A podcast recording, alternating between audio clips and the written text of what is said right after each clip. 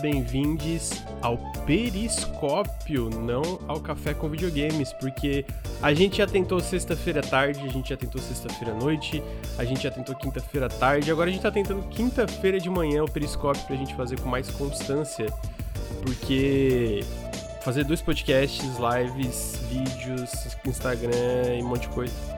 Sem vitimismo aqui, claro, mas nós dá, dá às vezes uma, uma um cansaço, sabe?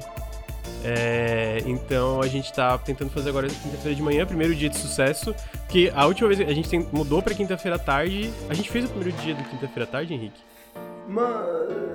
Mano, eu não lembro, porque teve uma vez que era pra ser quinta-feira à tarde, aí eu chamei uns convidados e aí acabou sendo quinta-noite, porque os convidados. Ah, então tarde. pode ser tipo assim. Eu acho que talvez tenha rolado o primeiro, mas o segundo já falhou. Então é. vamos ver se vamos conseguir aí semana que vem voltar, quinta-feira de manhã. Que nem o Vinícius falou, eu só considero sucesso a partir do segundo podcast. Vamos torcer para conseguir. É... Mas eu tava falando com o pessoal, o problema é que, tipo assim, de manhã eu tô disposto ainda para falar e etc. E aí à tarde, a minha vibe à tarde é vibe de escrever barra editar vídeo. Porque daí eu fico aqui na minha, editando. E a parte de socializar, porque ele não nome isso aqui é socializar, me suga, sabe? Aí eu, e, aí eu, e aí tem outra parte, que daí eu, o Bruno já falou, pô, eu quero socializar ou eu quero terminar de editar esse vídeo pra eu não precisar editar depois? aí quando eu boto na balança, especialmente porque tem muito vídeo pra editar sempre, é... De manhã é mais fácil, né? Porque aí já, já começa, já Já acaba, vai. Pô, é, já 11 vai, e meia é. você já tá livre, você já pode fazer o que você quiser. Uhum. Já vai fazer outras paradas. É mais fácil. Normalmente eu não começo oh. a trabalhar nem até as 11h30, então. Acabei de perceber que eu não mudei o título. Vou mudar aqui. Opa. É, mas é, pois é. Mas vamos, vamos, vamos tentar. Acho que dessa vez agora vai. É, estou aqui com meu amigo Henrique. Bom dia, Henrique. Bom dia, bom dia, chat. Bom dia, pessoal. Bom dia, mesa. Bom dia, pessoal que está ouvindo em casa. E eu tô também aqui com meu amigo que eu vou brigar com ele hoje, com meu amigo é. Bruno Tessário. Que ele vai falar mal do meu gote. Como é que tá, Bruno? Bom dia, bom dia, pessoal. Eu tô, tô devagar, tô, tô começando. Tô. Entendeu? Primeira marcha agora, vamos lá. vamos lá, então. É... Bom, eu vim hoje como juiz, entendeu? Como juiz e, e, como é que chama? O facilitador, né? Aquele cara que. Tá não, mas, mas eu não acho que a gente vai brigar, não. Porque... O mediador, o mediador. Se fosse, porque... se fosse o Ricardo, eu acho que a gente brigaria, porque. O Ricardo não dá, ele fala as coisas pra, pra, pra brigar. É, é o intuito é. dele. Mas o Bruno a gente conversa, eu mando ele tomar no cu, ele manda tomar no cu e acaba ali, né? É, é, mas antes da gente aí falar dos videogames, eu queria lembrar que vocês podem apoiar o Nautilus através do apoia.se barra Nautilus, é, todo apoio faz muita diferença. Vocês podem seguir a gente aqui na Twitch, twitch.tv barra Nautilus Link. Segunda-feira de manhã, toda segunda-feira de manhã tem um café com videogames ao vivo e o plano agora é toda quinta-feira de manhã, é o Periscópio ao vivo, onde a gente fala sobre o que a gente está jogando. Uh, sigam a gente no Instagram, arroba Nautilus Link, várias postagens tops lá. Tá, tá bem legal, assim, Bem legal mesmo. Eu, inclusive, ontem tava olhando a nossa parte do Reels, tá muito bonitinha. A parte visual, né? Porque tem as thumbzinhas e tal. e. Também sigam a gente no YouTube, é, youtube.com.br nautiluslink. Sigam a gente no TikTok. TikTok, putz, é, é arroba nautiluslink também, Henrique Bruno? Acho que é, né? É, é, é. lá é barra arroba nautiluslink. Barra arroba Nautilus Link, é. É porque tu está no aplicativo, é só procurar Nautilus Link, né? A gente teve nosso primeiro hit no TikTok, gente. O, o do Moon, Moon Stone gente deu 42 mil visualizações. O algoritmo do TikTok é muito bizarro, assim. Tipo, realmente... Eu sinto que... É, é, é ficar lançando até dar alguma coisa, né? Porque... Com é, certeza. Foi muito bem o Ou então ser um goblinzinho das estatísticas e ficar tipo é, assim, mano, eu vou fazer aquele assunto que vai dar hit. Aí tu faz é, um Baldur's Gate. porcas e parafusos. Sim. E aí o bagulho dá 100 mil visualizações. Queria dizer que. Você já viu aquele meme que é. Putz, parece umas. Tipo assim, um canto de bruxas, assim. É, que daí tem vários memes com esse canto, que é tipo, ah, tem um gato girando ao redor de alguma coisa. É, e aí tem um cantinho, o gato. E aí eu pensei num desses postzinhos com Toen, porque o Toen tem uma uma parte do jogo que são três criancinhas rodando ao, ao redor de uma fogueira, assim. Eu fiquei, nossa, dá pra fazer um postzinho, será que ia viralizar? Mas daí eu fiquei preguiça. Pô, dá mesmo, pior que dá mesmo. Ah, eu, eu, isso me lembrou um bagulho não muito relacionado, assim, mas teve um bagulho que aconteceu. É um cântico, falaram que eu não entendo nada mesmo, mas assim, pensa num cântico de bruxa. Parece, né? Tipo, tem essa vibe, pelo menos, de, de da, da vibe cultura popular. E aí as pessoas botam esse cântico em cima de coisas que parecem bruxaria. tipo... Então, tem um nicho do TikTok que é os nerds da linguística, né? E aí a galera fica aprendendo, tipo, línguas mortas e essas paradas assim, tá ligado? E aí teve um maluco que ele aprendeu uma, uma, uma maldição em sumério, uma parada assim, tipo, uma língua muito antiga que ninguém mais fala, né? É, e aí ele. Aí teve uma mulher que falou num vídeo, tipo, ah, você pode substituir batata frita por alface, por exemplo. Aí ele fez um vídeo cantando, né, essa maldição, recitando essa maldição em cima do vídeo dela. Ele não foi banido do TikTok, mano? O vídeo dele não foi apagado porque Caralho. ele fez uma maldição em sumério? Cara... Cara. Aí a galera tava falando, porra, eu, eu, eu, eu tô reavaliando as minhas, os meus pensamentos sobre superstição, porque eu achei meio esquisito. Eu achei que é, né? tinha que apagar o vídeo dele mesmo. Eu falei, é superstição, filho. Todo mundo é gangsta até você ouvir uma maldição em sumério. Ai, meu Deus. É... Então tá, Bruno, tu ia falar alguma coisa? Eu achei que tu ia falar só, só risadinha. Não, não, tava só rindo. Então, risadinha, seu filho da puta. Vamos conversar aqui, seu bosta. Não, brincadeira, te amo, amigo. Pô, mas falando sério, eu e o Bruno, pra quem não sabe, a gente zerou Remnant 1 junto um dia antes do 2 sair. E o Bruno adorou. Bom, assim, eu imagino com ressalvas, mas pela, pela, a, o meu sentimento jogando com ele e conhecendo as expressões minuciosas do Bruno Tessaro como eu conheço, ele adorou. Então, tipo assim, as eu. expressões faciais. É. Eu zerei o Remnant 2, eu estou é, jogando ainda, eu tô com mais de 50 horas e eu tô, tipo, eu já fiz o mundo. Pra quem não sabe, o Remnant tem três mundos, os dois, né? Fixos. É Yaesha, Nerud e é. Eu já fiz Lawson de novo para enfrentar o outro boss final. Eu terminei Yaesh agora de manhã de novo para enfrentar o outro boss final que eu não tinha enfrentado e agora falta o Nerud. Apesar de eu já ter feito Nerud de novo também para fazer outras dungeons, mas não deu o outro boss final. Aí, vindo disso, a minha opinião, e aí a gente conversa sobre isso, é que o Remnant só... 2, pra mim. Peraí, peraí, peraí. Fica na tua aí. Deu uma cortadinha. Eu, não, eu, ia, é, eu ia perguntar se tá cortando só pra mim. Eu... Tá cortando, gente? Alô, alô? É, cortou um pouquinho. Deixa eu ver aqui se tá aqui. Um pedacinho. eu tentando ajudar, o cara já vem com. Não, não, não, não vem não, não vem meter Não fala não, não fala de Remnant não. Aqui estão falando que não cortou. É... é, não, acho que foi só no, acho que foi só no ah, Discord. O Discord tá ah, Ah, então acho que é o Discord é que tá. É, eu vou tentar falar mais perto, que daí talvez não. O Discord tá, deve estar tá coisando ruído, sabe? Ele ruído, corta, é. Né? É... é porque o Henrique tá falando que vai ser mediador disso aqui, daí por isso que eu tô falando, fica na tua aí, pô. É... Então eu queria entender, Bruno, tipo, a minha opinião, tendo zerado, jogando mais de uma vez, é que, cara, sinceramente, pra mim, ele. Tudo que o 1 fazia, o 2 faz melhor. Tipo assim, tudo. É tipo assim, o pior. Pra, é, é, nesse nível, tipo assim, o pior mundo do Remnant 2 é melhor que todos os mundos do Remnant 1. Tipo, é, esse é o meu sentimento tendo jogado várias vezes. E eu também zerei o Remnant 1 mais de uma vez, né? Então, tipo assim, é uma, é, é, acabou que é um e o outro jogo eu gosto bastante. Então eu queria entender o que que tu jogou que tu sentiu, que tu falou para mim que tu não tava clicando, que tu tava achando meio chato algumas coisas, eu queria entender, uhum. tipo, o que que tu não tava curtindo. Uhum. Explica pra mim. É, cara. Explica o que é Remnant também pra quem não conhece já, sim, tá? É, eu acho que é uma parada meio pessoal demais. Eu, pessoalmente, não Mas tudo é gosto... pessoal, amigo. Não, então, não, assim, não, não gosto de jogos roguelike no sentido, né, essa parte procedural de mundo. Uhum. Eu nunca fui. Então, tipo, eu já tinha um pé atrás de em relação ao Remnant. Sai fora, hein? Uhum. é, mas tu gosta de roguelike? Porque, tipo, tu, eu sei que tu gosta de Dead Cells, eu acho. Não, então, é que tem, tem casos e casos. Tá, ele suporta tentar o explicar. roguelike não, nos jogos não, não, que ele gosta. Tipo, é roguelike é 2 você gosta, né? Roguelike 2 é incrível. É, eu tenho uma vibe com jogos de exploração 3D, especialmente tá, Souls-like, tá. né? Em que eu tenho uma expectativa, não uma vibe, uma expectativa específica.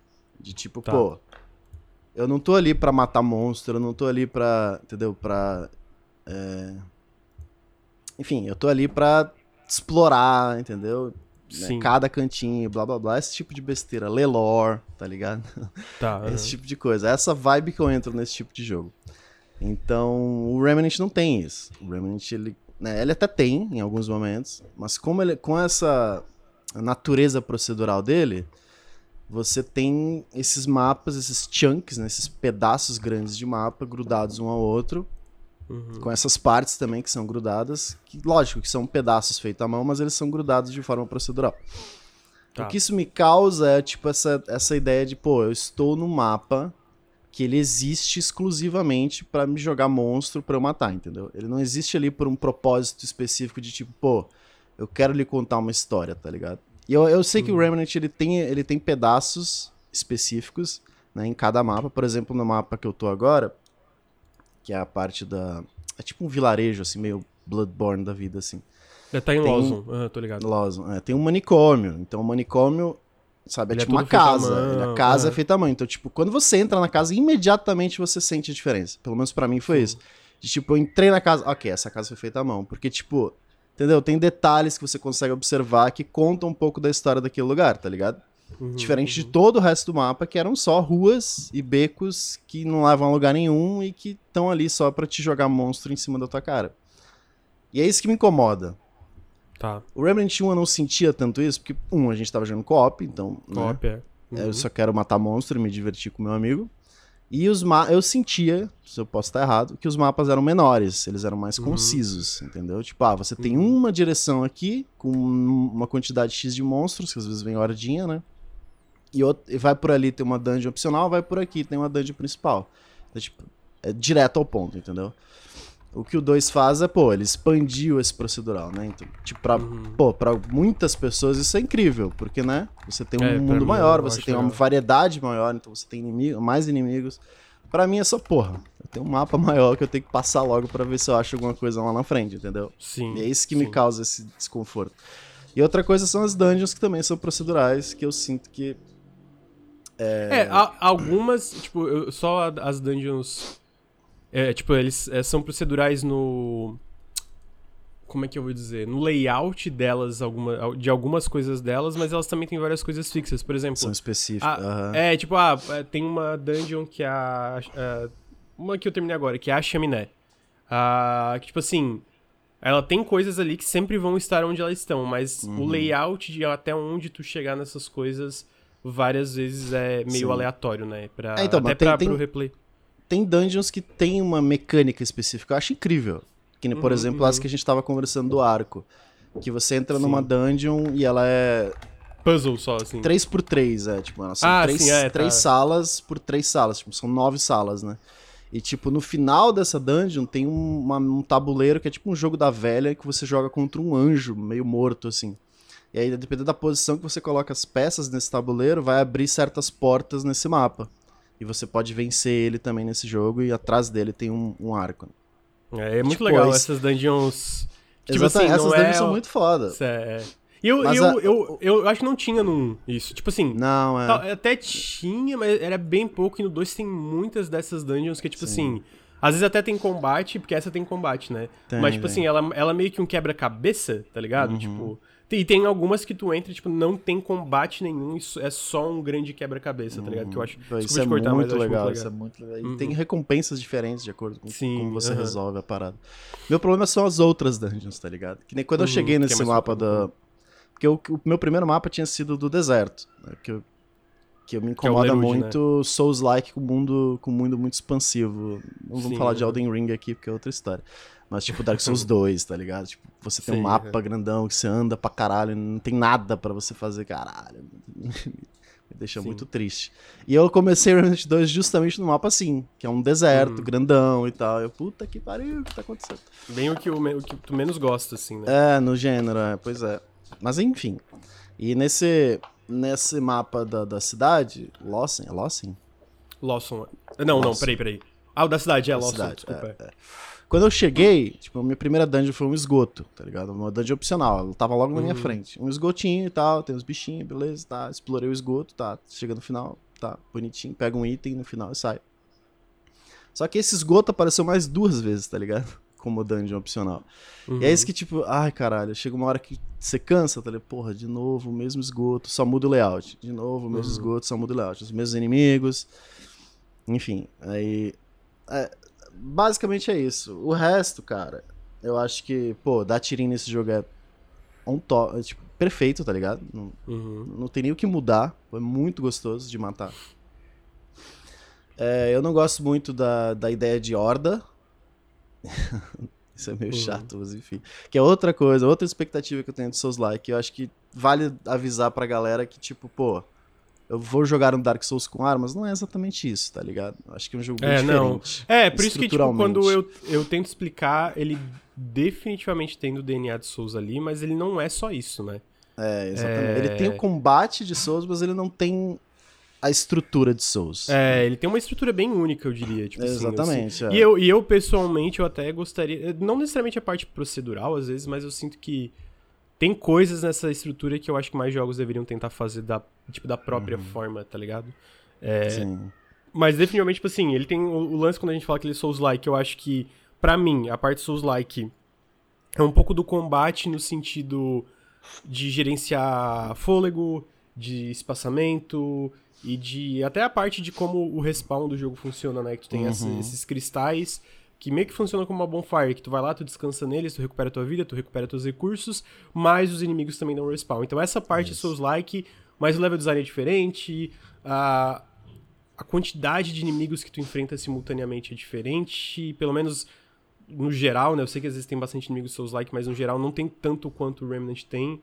Uhum. Uh, e até a parte da arma, né? A parte de ser um jogo de terceira pessoa, de tiro em terceira pessoa, né? Uhum. Ele me lembra um pouco. Não tem nada a ver, mas me lembra um pouco Left, tá ligado? De você tem uma hierarquia de inimigos, de você uhum. tem o, o, monstrinho mais fraquinho, aí você tem um que é de, de a distância, aí você tem um, um pouco mais forte, e depois um mega fortão que às vezes aparece. É, é, é, tipo, mas a estrutura dele funciona, tipo, não é que nem tem um mapa onde você tem inimigos específicos alocados daquele mapa e você tem que pensar uhum. a forma como você vai matar eles. Não, tipo, você eles tem uma quantidade respawn. X de inimigos e eles dão respawn. Então, tipo, ah, você atira em um, pô, dá um barulho, ah, sei lá, um dom, né? E começa a vir uma horda, tipo left mesmo. Uhum. E essa horda pode vir os inimigos fracos, de repente vem um fortão, grandão, que você tem que né, matar de uma forma específica ou não. E não é exatamente uhum. o que me atrai em Souls-like, tá ligado? Por isso que eu digo que a minha expectativa atrapalha muito nesse jogo. Porque eu, eu tô uhum. na, com a cabeça de, pô, eu quero andar com calma, é, eu quero explorar Sim. com calma, eu quero, tipo, ver que tipos de inimigo tem aqui, para bolar estratégias para, né, tentar Sim. matar, enfim, isso não existe em Remnant. Então isso, né, isso é totalmente culpa minha, não é, é esse jogo. Eu, o jogo não é sobre eu, isso. Eu eu entendo e eu acho que é algumas coisas assim, mas eu, eu também acho que algumas coisas existem ou melhoraram nesse jogo. Tipo, mais cedo tu falou um pouco da questão de lore, tá ligado? E eu sinto que no 2 é... Existe. Tipo assim, a lore dos mundos é, é consideravelmente mais interessante e é mais bem construído do que o 1, hum, tá ligado? Hum. E ah, o pessoal tava falando no chat, ah, é pra co-op. Eu joguei. Eu tô com mais de 50 horas solo. E eu amo esse jogo solo também. Hum. Eu definitivamente concordo que ele é melhor co-op, mas eu acho que ele é uma. Pra mim, né? É, pra mim que não se importa. É, que não se importa com esse lance, às vezes, do, do roguelike ou essa parte do layout de muitos momentos ser focado no combate. Eu gosto dessa parte de combate porque eu também. Eu acho que esse jogo tem uma coisa que talvez, que nem o Bruno falou, que às vezes não é a vibe dele, que é tipo assim, ele quer que tu experimente com armas diferentes, que tu faça builds diferentes, que tu uhum. faça esse tipo de coisa, sabe? E aí eu entendo o lance da expectativa que tu falou, e eu, e eu até comentei contigo, eu acho que a gente é, jogar no co-op, que eu acho que a experiência tu, tu vai acabar gostando mais, tá ligado? A mentalidade é diferente quando você tá É, aham. Uh -huh. né? É, tu até, até questão de testar mais coisa e tal, né? É porque eu gosto dessa experiência no solo, mas eu entendo às vezes, tipo, uhum. pô, no solo eu queria às vezes uma parada um pouco. A palavra não é guiada, a palavra é. Menos aleatória, até porque esse lance da aleatoriedade ele tem suas vantagens e desvantagens. Porque às vezes tu. Por exemplo, a minha primeira. O meu primeiro mundo foi Lawson no Palácio. E tipo assim eu acho que Lawson, na parte do palácio, é talvez a melhor. O melhor mundo ali, tipo. É a melhor uhum. rank que tu pode cair, de todas, assim, na minha opinião. Uhum. E eu caí de primeira nela, tá ligado? Então, tipo assim, pô, já eu, eu caí. Porque eu gosto de todos os mundos, mas eu realmente acho que, assim, lembrando, eu acho que o primeiro mundo e essa primeira é, geração ali que rolou para mim foi o melhor. Tipo, uhum. de, até o final do jogo. Foi a, a melhor, tipo. E aí eu dei sorte tu caiu bem no que tu não gosta, né? Então, tipo, é isso que eu falo, tem as vantagens e desvantagens. Eu pessoalmente gosto disso como alguém que gosta de jogar de novo e testar coisas diferentes. É... Até porque é questão de testar builds. Testar builds, né? Eu mudei várias coisas, mas a minha arma principal é a arma desde o começo do jogo, desde o começo das 50 horas, que é a espingarda que tu pega com o pistoleiro, porque ela é muito boa. E eu peguei várias outras e testei várias outras e falei, mas porra, essa espingarda é muito boa, mano. Eu não vou trocar essa uhum. rifle aqui, tá ligado? É... Mas é muito legal tu testar as outras coisas, porque como a gente tava falando, e eu acho que até tu concorda, é, nessa parte tu concorda, eu sinto que ele aumentou muita coisa. Tipo assim, ele foi mais expansivo nas coisas, mas ao mesmo tempo eu sinto que ele, ele, por exemplo, ele cortou coisas que eu achava desnecessário, tu não pode mais dar upgrade na tua armadura. Tipo, a, existem armaduras uhum. com status específicos, mas, tipo assim, não é uma coisa que tu tem que se preocupar em gerenciar. É tipo, cara, usa essa armadura ou não usa, tá ligado? Tipo, fim. O que eu acho que é uma decisão boa, porque eu sinto que a parte de upgrade de armadura no primeiro era tipo, why? Tá ligado? Uhum. Tipo, beleza, tu defendia mais, mas era uma coisa muito meio. E você acabava ficando que... com a mesma armadura o jogo inteiro, né? É, exatamente. É. E aí esse jogo tu troca. Eu troco de armadura o tempo todo Sim. até por causa da, da parada estética, tá Sim, ligado? Sim, nessa dungeon de, de, de, das salas ali, eu encontrei uma armadura madeiraça que eu troquei. É. E o arco, né? Que o arco eu acho uma arma maravilhosa de jogar. É muito legal o arco de jogar. Que ele é muito e mais é difícil é... de jogar do que um espingarda, mas, pô, é tão mais satisfatório. Dá uns headshotzinhos de arco. Não, e aí o que, que eu acho. É, essa parte das armas e tal, é tipo assim. Talvez se a gente contar. Provavelmente se a gente contar, esse jogo deve ter mais armas e mods do que o primeiro jogo. Só que eu sinto que a forma que tu encontra elas e a forma que o jogo te dá elas é muito mais lento e cadenciado. Tipo assim. Uhum. Eu, eu, eu, eh, a gente jogou o primeiro e eu sinto que no primeiro, tipo assim, tu tava pegando arma nova bem rápido. Só que elas. Sim. Elas já eram legais, para deixar claro, mas eu, eu sinto que não eram no nível de diferença que as armas do 2 têm. Tipo assim, no 2 as armas são muito diferentes entre si, tá ligado? Tipo uhum. Tipo assim, é, é, eu tô com vários, eu tô com. Eu, eu, eu tô com quase 20 armas aqui. E, pô, todas são muito diferentes. Tipo, a, a forma que elas funcionam. É, às, vezes, às, às, vezes são armas que tu pode botar um mod nelas, porque o jogo tem as armas e tem os mods de armas. Mod de armas é basicamente uma habilidade especial é, que tu ativa e que, cara, pode mudar o rumo da batalha. Pode ser uma, tipo, uma granada, pode ser uma onda de ar que empurra todo mundo para trás e dá dano, pode ser uma, uma coisa que aumenta a velocidade do tiro da tua arma e, e deixa todo mundo eletrocutado, que vai dando dano. Então, tipo assim, são coisas que mudam muito a forma que tu joga com essa arma e mudam o visual, que eu acho legal também. Tipo, os mods uhum. de arma de cada mundo mudam o visual da arma, que eu acho que é um toque que para mim é importante, esse tipo de coisa, sabe? Da, da parte estética da, da do, do jogo, eu acho que o Remnant faz isso bem. Mas eu sinto que também a funcionalidade de cada arma, porque tem armas que vêm com mods específicos que tu não pode tirar e todas são muito diferentes entre si. As armas secundárias, são, tipo as pistolas também, são todas muito diferentes entre si. Cara, a, as armas melee são todas diferentes entre si agora, tá ligado? E no 1 eu sinto que, tipo assim, beleza, tinha mais no 2, tem umas armas melee que faz umas coisas muito malucas, tipo, tem uma arma que eu peguei que é tipo um cajado que tu vai dando dano, e aí ela carrega, e quando tu carrega e, e tipo, usa o ataque carregado, ela bate no chão e sai um servo espiritual que dá dano em todo mundo que tá na frente, assim, vai pulando, tá ligado? E, e além de dar dano, recupera a tua vida. Então, tipo assim, é o tipo de coisa, é o tipo de jogo que foi... e, e, aí, além disso, e é uma outra coisa que eu queria comentar aqui, eu não sei se tu concorda, Bruno, mas no primeiro a gente jogou, tem. Tu começa o jogo, ele te dá assim, ah, tem esses arquétipos que tu pode usar. Só que os arquétipos no primeiro jogo são só alocações de pontos de característica. Então, tipo assim, ah, tem um número de pontos X em vida, em stamina, em dano. E aí o outro tem um número de pontos X em dano, em velocidade, tal coisa. Então, tipo assim, no fim tu pode. No fim não faz diferença, porque conforme tu vai jogando, tu pode fazer qualquer build. E no 2, uhum. as características ainda existem, elas são limitadas, no 1 um era infinito, no 2 só pode, só pode usar é, o máximo é 60 pontos, então, tipo assim, se chega a 60, é meio, ó, essa aqui é a tua build, tu quer fudar, respeca, sabe?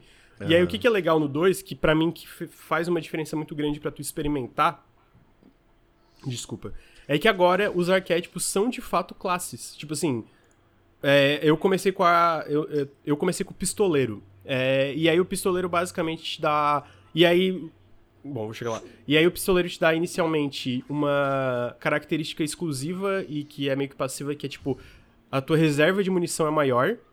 É, então, tipo assim, tu tem mais munição do que todo, todas as outras classes. Tu tem uma habilidade ativa que tu começa, que é o saque rápido, que é muito estiloso. Ele basicamente. É a ideia de ser um pistoleiro, né? Uhum. Tipo, ele uhum. puxa a pistola e dá seis tiros bem rápido. E aí, aí o, o teu reload fica bem rápido também, sabe? E também tem habilidades passivas que vão. Tu vai liberando habilidades passivas conforme tu upa o arquétipo. Porque tu vai upando o arquétipo e aí tu vai liberando mais habilidades ativas, mais habilidades passivas que só estão nesse arquétipo. E aí quando tu chega no nível 10, que é o nível máximo do, do arquétipo da classe, tu libera um, um slot para uma segunda classe.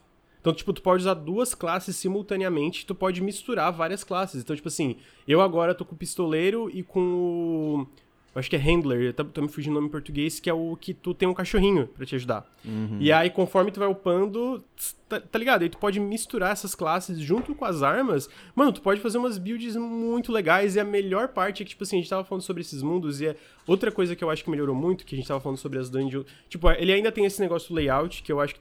Eu, eu entendo o Bruno tá achando saco. Tipo, entendo mesmo. Porque realmente. É, é, essa parte da, da, do layout como tu joga é basicamente um só que maior, assim, tipo, uhum. é, é, os mundos são maiores, mais expansivos.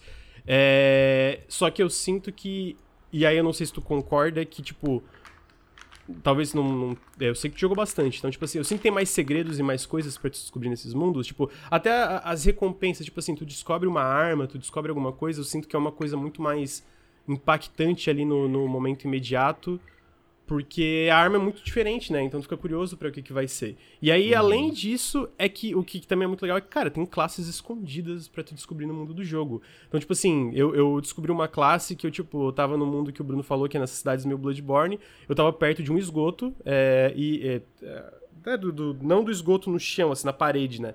E aí um bicho veio e me puxou. E aí tipo assim, puxou e me levou embora, tá ligado? E aí eu acordei, eu tava, tipo, num lugar cheio de esqueleto, e ele tava assim, era tipo um mini boss, tipo, tinha barra de vida, é, barra de vida de boss. E aí quando eu matei ele, ele dropa um item. E aí quando eu fui pegar esse item, eu vou lá falar com o Wallace, que é o cara que dá o arquétipo, era uma classe que é a classe de alqui o alquimista. E aí, uhum. pô, habilidades exclusivas e, e, etc, etc. E, cara, tem uma parada que eu tá, inclusive no vídeo que eu falo que eu, eu tava lendo sobre o jogo, tem uma é, tem uma classe tão escondida. Que tinha que fazer assim, data mining, né? Tiveram que. Uhum. Cara, tipo assim, a Gunfire sabia que ninguém ia descobrir jogando normal. Então eles falaram, cara, vamos deixar pros, pros data miner, pros data miner dividir com a, com a, com a comunidade. E aí tu vai ver a solução é dessa. Isso, cara. Desse, é, é, cara, é absurdo, tá ligado? Tem, tem que, que ser uma um classe específica nível 10 com uma porrada de equipamento específico um monte de coisa pra poder abrir a porta lá. Exatamente. E aí, tipo muito assim, bom. isso é muito legal. Tá ligado? Uhum. Porque, tipo, é, o, é, é, a coisa que eu, eu, Isso eu acho que combina com a parte procedural dele, que é tipo assim. Todos esses lugares procedurais, tu vai descobrir algum. Se tu explorar, se tu estiver ali cavocando no jogo, tu pensa assim. Pô, parece que tem alguma coisa a mais aqui. E geralmente tem, uhum. tá ligado? Tipo, Sim. geralmente tem. Então eu acho que esse tipo de coisa de, que, que para mim fez eu gostar ainda mais dele, tá ligado? E aí, pô, essa parte, tá, pô, eu ainda tô explorando, eu tô vendo, eu tô descobrindo as coisas. E aí é legal que, pô, beleza, tem um boss final do mundo, mas às vezes tu nem precisa enfrentar o boss final, tu pode fazer alguma outra coisa, é, enfrentar outro boss. Às vezes tem uma, um, um, personagem que, ah, eu vou te dar uma quest, só que se tu quiser enfrentar ele, ele vira um boss, tá ligado? Eu acho que esse tipo de coisa do que eles construíram em cima do 1 um, fez o 2 muito legal de jogar e ainda mais recompensador. Dito hum. isso, essa parte que tu falou que é, é, é um momento a momento, né? Tem tudo isso que é muito legal, mas o momento a momento é tu nesses layouts, nessas dungeons muitas vezes aleatórias, enfrentando muitos inimigos. Se essa parte acaba cansando para ti, puxa toda a experiência pra É, ele é muito né? centrado em combate, né? ele é, ele é, definitivamente. É, e um já era, assim, é meio. Né, ah, minha expectativa com o 2. Minha expectativa com o 2 é que ele fosse parecido com um, lógico. Uhum, mas é que a, um, a né? gente ter jogado em co-op e tal, era meio que, beleza, eu quero ver o que, o que a mais a Gunfire pode trazer nessa ideia de procedural, entendeu? E eles definitivamente trouxeram coisas novas. Só que para mim não é o suficiente, entendeu? Uhum, para dizer, uhum. pô, é meu jogo pra do jogar ano, tá solo, tá assim, Eu ainda acho ele um jogo melhor que um, eu acho. Definitivamente é um jogo melhor que um. Né, em Sim. todos os sentidos. Exceto talvez nessa parte de ser maior, que eu não, não concordo muito de maior ser exatamente melhor nesse caso. Mas é aquilo, né? É um jogo que tem suas especificidades e não é para todo mundo no sentido de fãs de Souls-like da vida aí que, ah, vou jogar um Dark Souls com arminha. Não é exatamente isso, né? Só pra é deixar a expectativa alinhada, assim, né? Exatamente. É. E outra coisa que eu acho que tu comentou e tu concorda, pô, os chefes estão melhores nesse pô, jogo, né? Muito... Tipo... Nossa, o chefe da, do manicômio que eu tava falando, que é tipo. Muito legal ela, né? Porra, muito foda. Cara, é muito, muito, da hora, foda. cara. Pô, e, e, e, de novo, eu acho que essas partes também que mostram como eles conseguem fazer umas coisas é, mais construídas à mão que é legal, porque, tipo assim, a forma que tu chega até essa, essa, esse espírito, assim, é muito legal. Uhum. E as uhum. coisas ao redor dela também, tipo, tu chegou a fazer a quest da mulher que fica montando uma estatu estatueta. Eu não sei se chegou a ver isso. Eu não vi. Tipo, é porque, bom, talvez não tenha aparecido, né? Mas no meu, assim, tinha uma mulher que ela tava presa numa, da, numa das celas ali onde fica a teia da. da ah, da... Sim, sim, sim, sim, sim, sim, sim, sim, é? sim, sim E aí tu, tu, tu, tu, chegou a, a, liberar o cofre dela? Eu entreguei essa estátua pra ela, ela abriu a porta. E ela cantou uma música? Sim. E aí tu reparou que a música tem vários números? Ah, tipo, ela fala, ah, sete tal coisas, fazem duas tal coisa tal. E aí, tu, e eu, e aí em cima, não, tipo, não tinha da, reparado. Dessas, é, tem um é, cofre na sala dela, né? Tem um cofre uhum. na sala dela. E eu olhei, cara, tem esses números, né? Aí eu fui lá no cofre, porra, era a senha do cofre, mano. Eu fiquei, caralho, isso é muito foda. legal, mano. tipo, essa parte, eu, é, e aí eu acho que talvez especificamente essa parte, não o procedural, mas como esse jogo tem puzzles, tá ligado? Eu acho que como uhum. esse jogo uhum. tem quebra-cabeças, mais jogos do estilo deviam pegar isso, tipo. Que, é, é, que, eu, que eu sinto que esse jogo pega de Resident Evil, tá? Esse lance sim, de quebra-cabeças e cofres. Tem no esgoto também, eu lembro que eu vi, tinha uns números na parede, assim, que você. Sim, e, e aí uns são. É, que daí uns, uns brilham quando você passa a lanterna, é. aí eles fazem a combinação do cofre. Porque eu acho que isso dá uma cadenciada legal pro ritmo e é muito Alguns puzzles são mais bobinhos, mas alguns, tipo, esse quando eu, eu, eu me liguei que o que ela tava cantando era a senha do cofre, que caralho.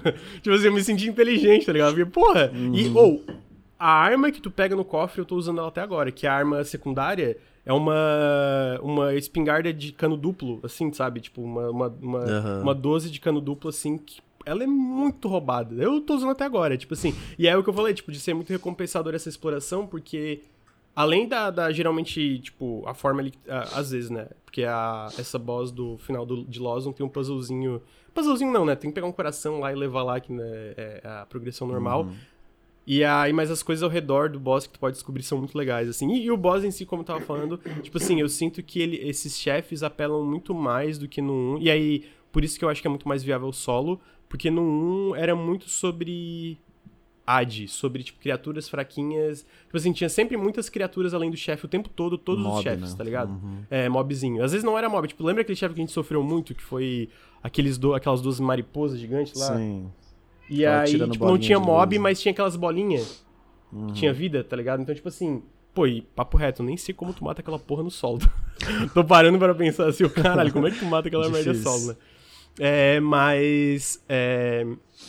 Então eu sinto que, no geral, os chefes desse jogo. Desse jogo. Desse jogo estão muito mais criativos, assim, uhum. na forma que tu enfrenta, sabe? Pô, e isso.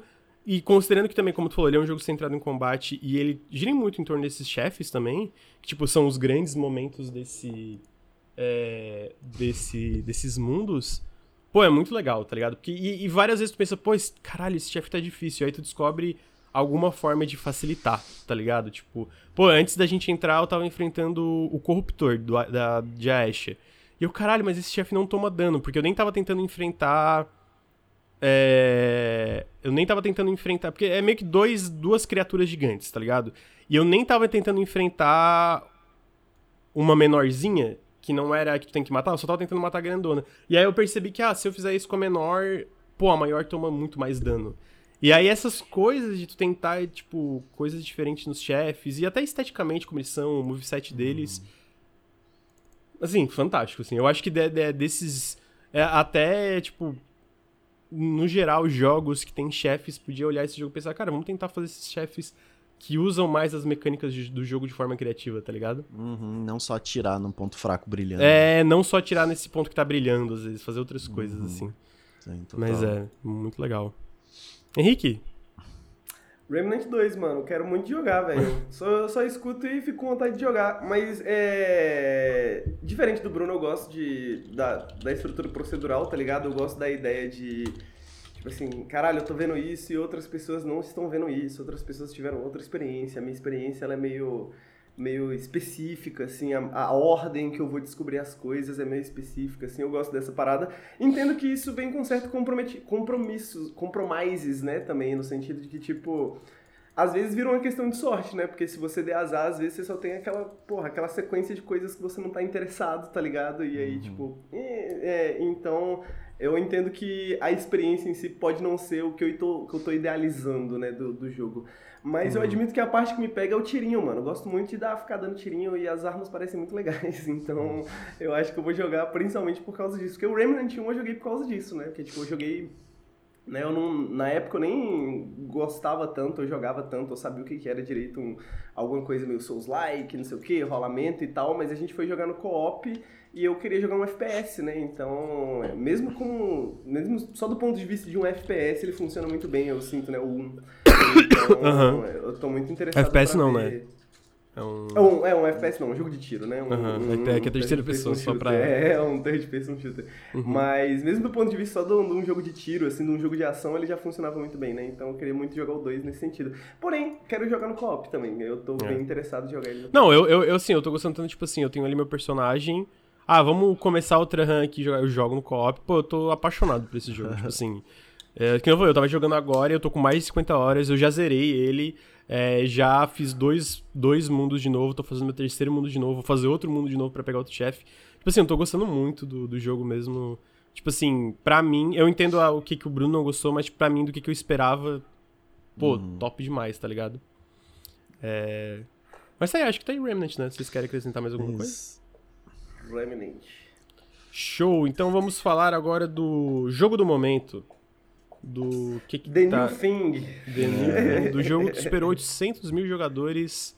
É... Baldur's Gate 3, esse o Henrique que trouxe, mas o Bruno também tá jogando. Eu nem comecei ainda. É, nunca joguei. Na verdade, eu comecei Divinity 2, mas joguei muito pouco. O Divinity eu comecei com o Bruno, se eu não me engano. Foi, né, Bruno? A gente começou junto? Acho que começamos eu, você, Ricardo e tinha mais alguém, se eu não me engano. Foi? Todo mundo? Não foi só eu e tu? a gente tava jogando online. Bom, talvez eu tenha jogado contigo também. Pode ser, pode ser.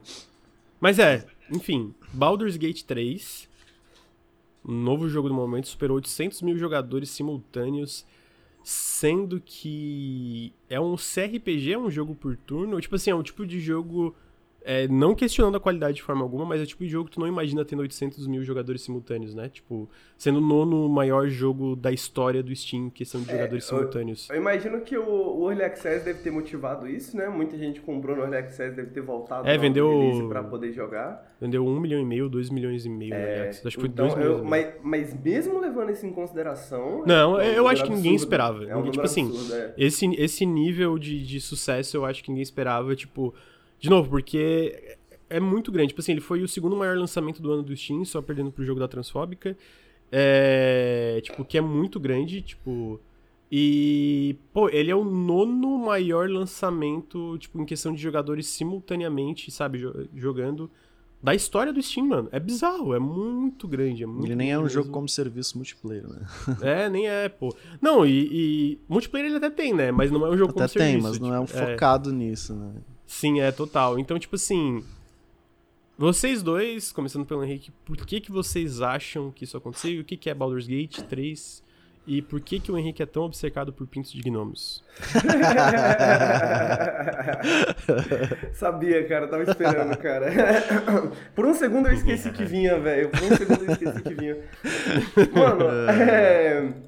Eu quero dizer que eu, eu tô apaixonado, tá? É, eu realmente tô muito. Eu, infelizmente, chegou junto com jogos de luta, né? Então, tipo assim, teve o final de semana da Evo, aí eu comecei a jogar o Tigre Strive, tô adorando também. Aí, tipo, eu tô dividindo. Muito videogame, né, amigo? Menos, mesmo videogame, videogame velho, muito videogame. Exatamente, muito, muito videogame. E eu, eu fiquei até assim, mano, será que eu falo no Periscópio? Só que por um lado eu não tinha mais nada para falar, e por outro lado eu falei, porra eu joguei 20 horas no jogo, né, mano? 20 horas é muito mais do que, tipo, muito jogo por aí, tá ligado? Tipo, eu sei que a maioria das pessoas que estão jogando já estão aí nas 60, 70, 80 horas, né? Em menos de uma semana.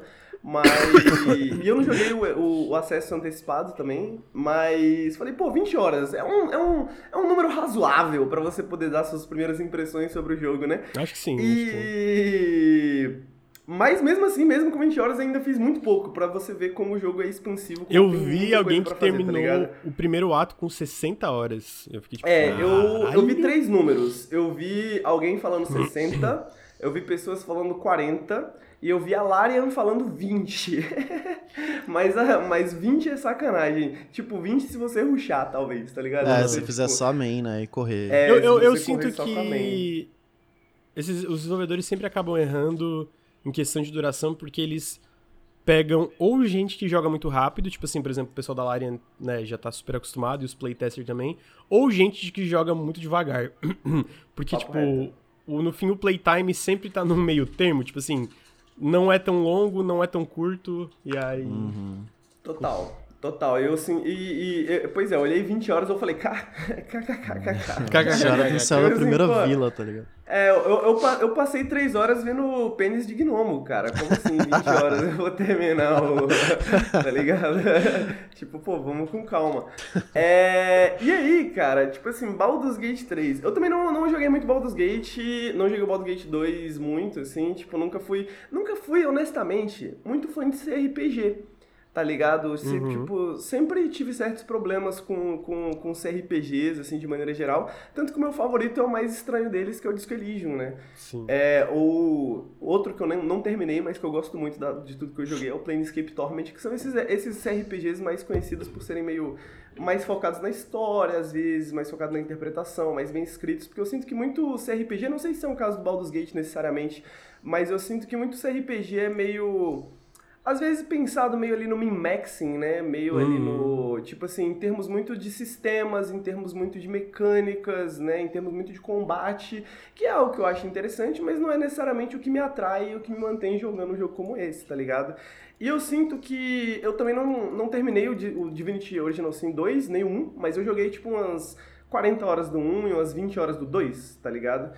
E uma coisa que eu gostava muito do 1 era a parte da investigação, que eu achava muito foda, eu gostava muito de como era apresentado, mas o 2, essa, essa primeira parte do 2, né, o Fort Joy, e essa primeira parte logo depois do Fort Joy, tipo. É, por mais que tenha ali uma questão ali de, pô, uma conversa, interpretações, você é apresentado personagens, os personagens são interessantes, eu sinto que o Divinity Original Sin 2, ele me, ele me perdeu um pouco no combate, assim, sacou? Tipo, num combate uhum. muito mecanizado, formulaico, assim, meio, meio puzzle-like, assim, sacou? De tipo é, porra, todo lugar tem, tipo, um, um, bagulho de veneno, aí tem um bagulho de fogo, aí você empurra o personagem pra lá e você faz isso. O que é muito legal, Ele mas, é meio emergente, é, você Ele é meio usar o cenário, você tacar fogo no óleo, você tacar raio na água. E, pô, emergência é uma ótima palavra, porque eu sinto que ele é muito emergente em termos de combate, mas não necessariamente nas é, outras partes Sim, do total, jogo, concordo, tá ligado? E aí é nesse sentido que eu acho que o Baldur's Gate 3, para mim, é um jogo que me atrai Ele equilibra as coisas pros dois lados, né? Exato. Ele ainda tem os sistemas emergentes no combate, mas ele tem isso também, né? Na parte Exato, de interação. ele também tem isso na parte de interação, ele tem isso também na parte de stealth, ele tem isso na parte de como que você pode interagir no mundo. Você pode, tipo, matar quem você quiser a qualquer momento e criar uma guerra e aí resolver e papapá. Então, tipo, essa, essa emerg... esse, esse balanço que eu acho que é a parada, né? Tipo, e o combate um pouco menos, assim, o combate parece menos Tipo, você entra no lugar, parece menos. Ok, isso aqui é uma arena de combate. que no uhum. Divinity Original Sin 2 aparece, aparece, às vezes era meio isso, né? Tipo, uhum. você entra no lugar, pô, aqui é uma arena de combate, eu consigo ver que é uma arena. Uhum. No, uh, no o Baldur's Gate 3, ele parece mais, tipo, pô, entrei, eu, eu enfrentei um espectador ontem, e aí foi tipo, do nada, eu tô andando num lugar, de repente um espectador gigante, eu falei, caralho, que porra é essa? Que merda é essa tal, pá. Então, é, e, a, e, e, a parte da emergência nos outras, nas outras mecânicas é, é, uma parada que me pegou também. E eu sinto que isso vem muito do D&D, né? Eu acho que isso vem muito de pegar essa coisa do D&D, bem focada assim no D&D e tal. Tipo, um comentário que eu vi até no nosso, no nosso Telegram, mas que eu vi algumas pessoas comentando, é que ele, ele é um jogo meio assustador, Sacou? Tipo assim, você olha pra, pra HUD, né? Você olha pra interface e você vê aquelas centenas de botões, assim, tipo, mano.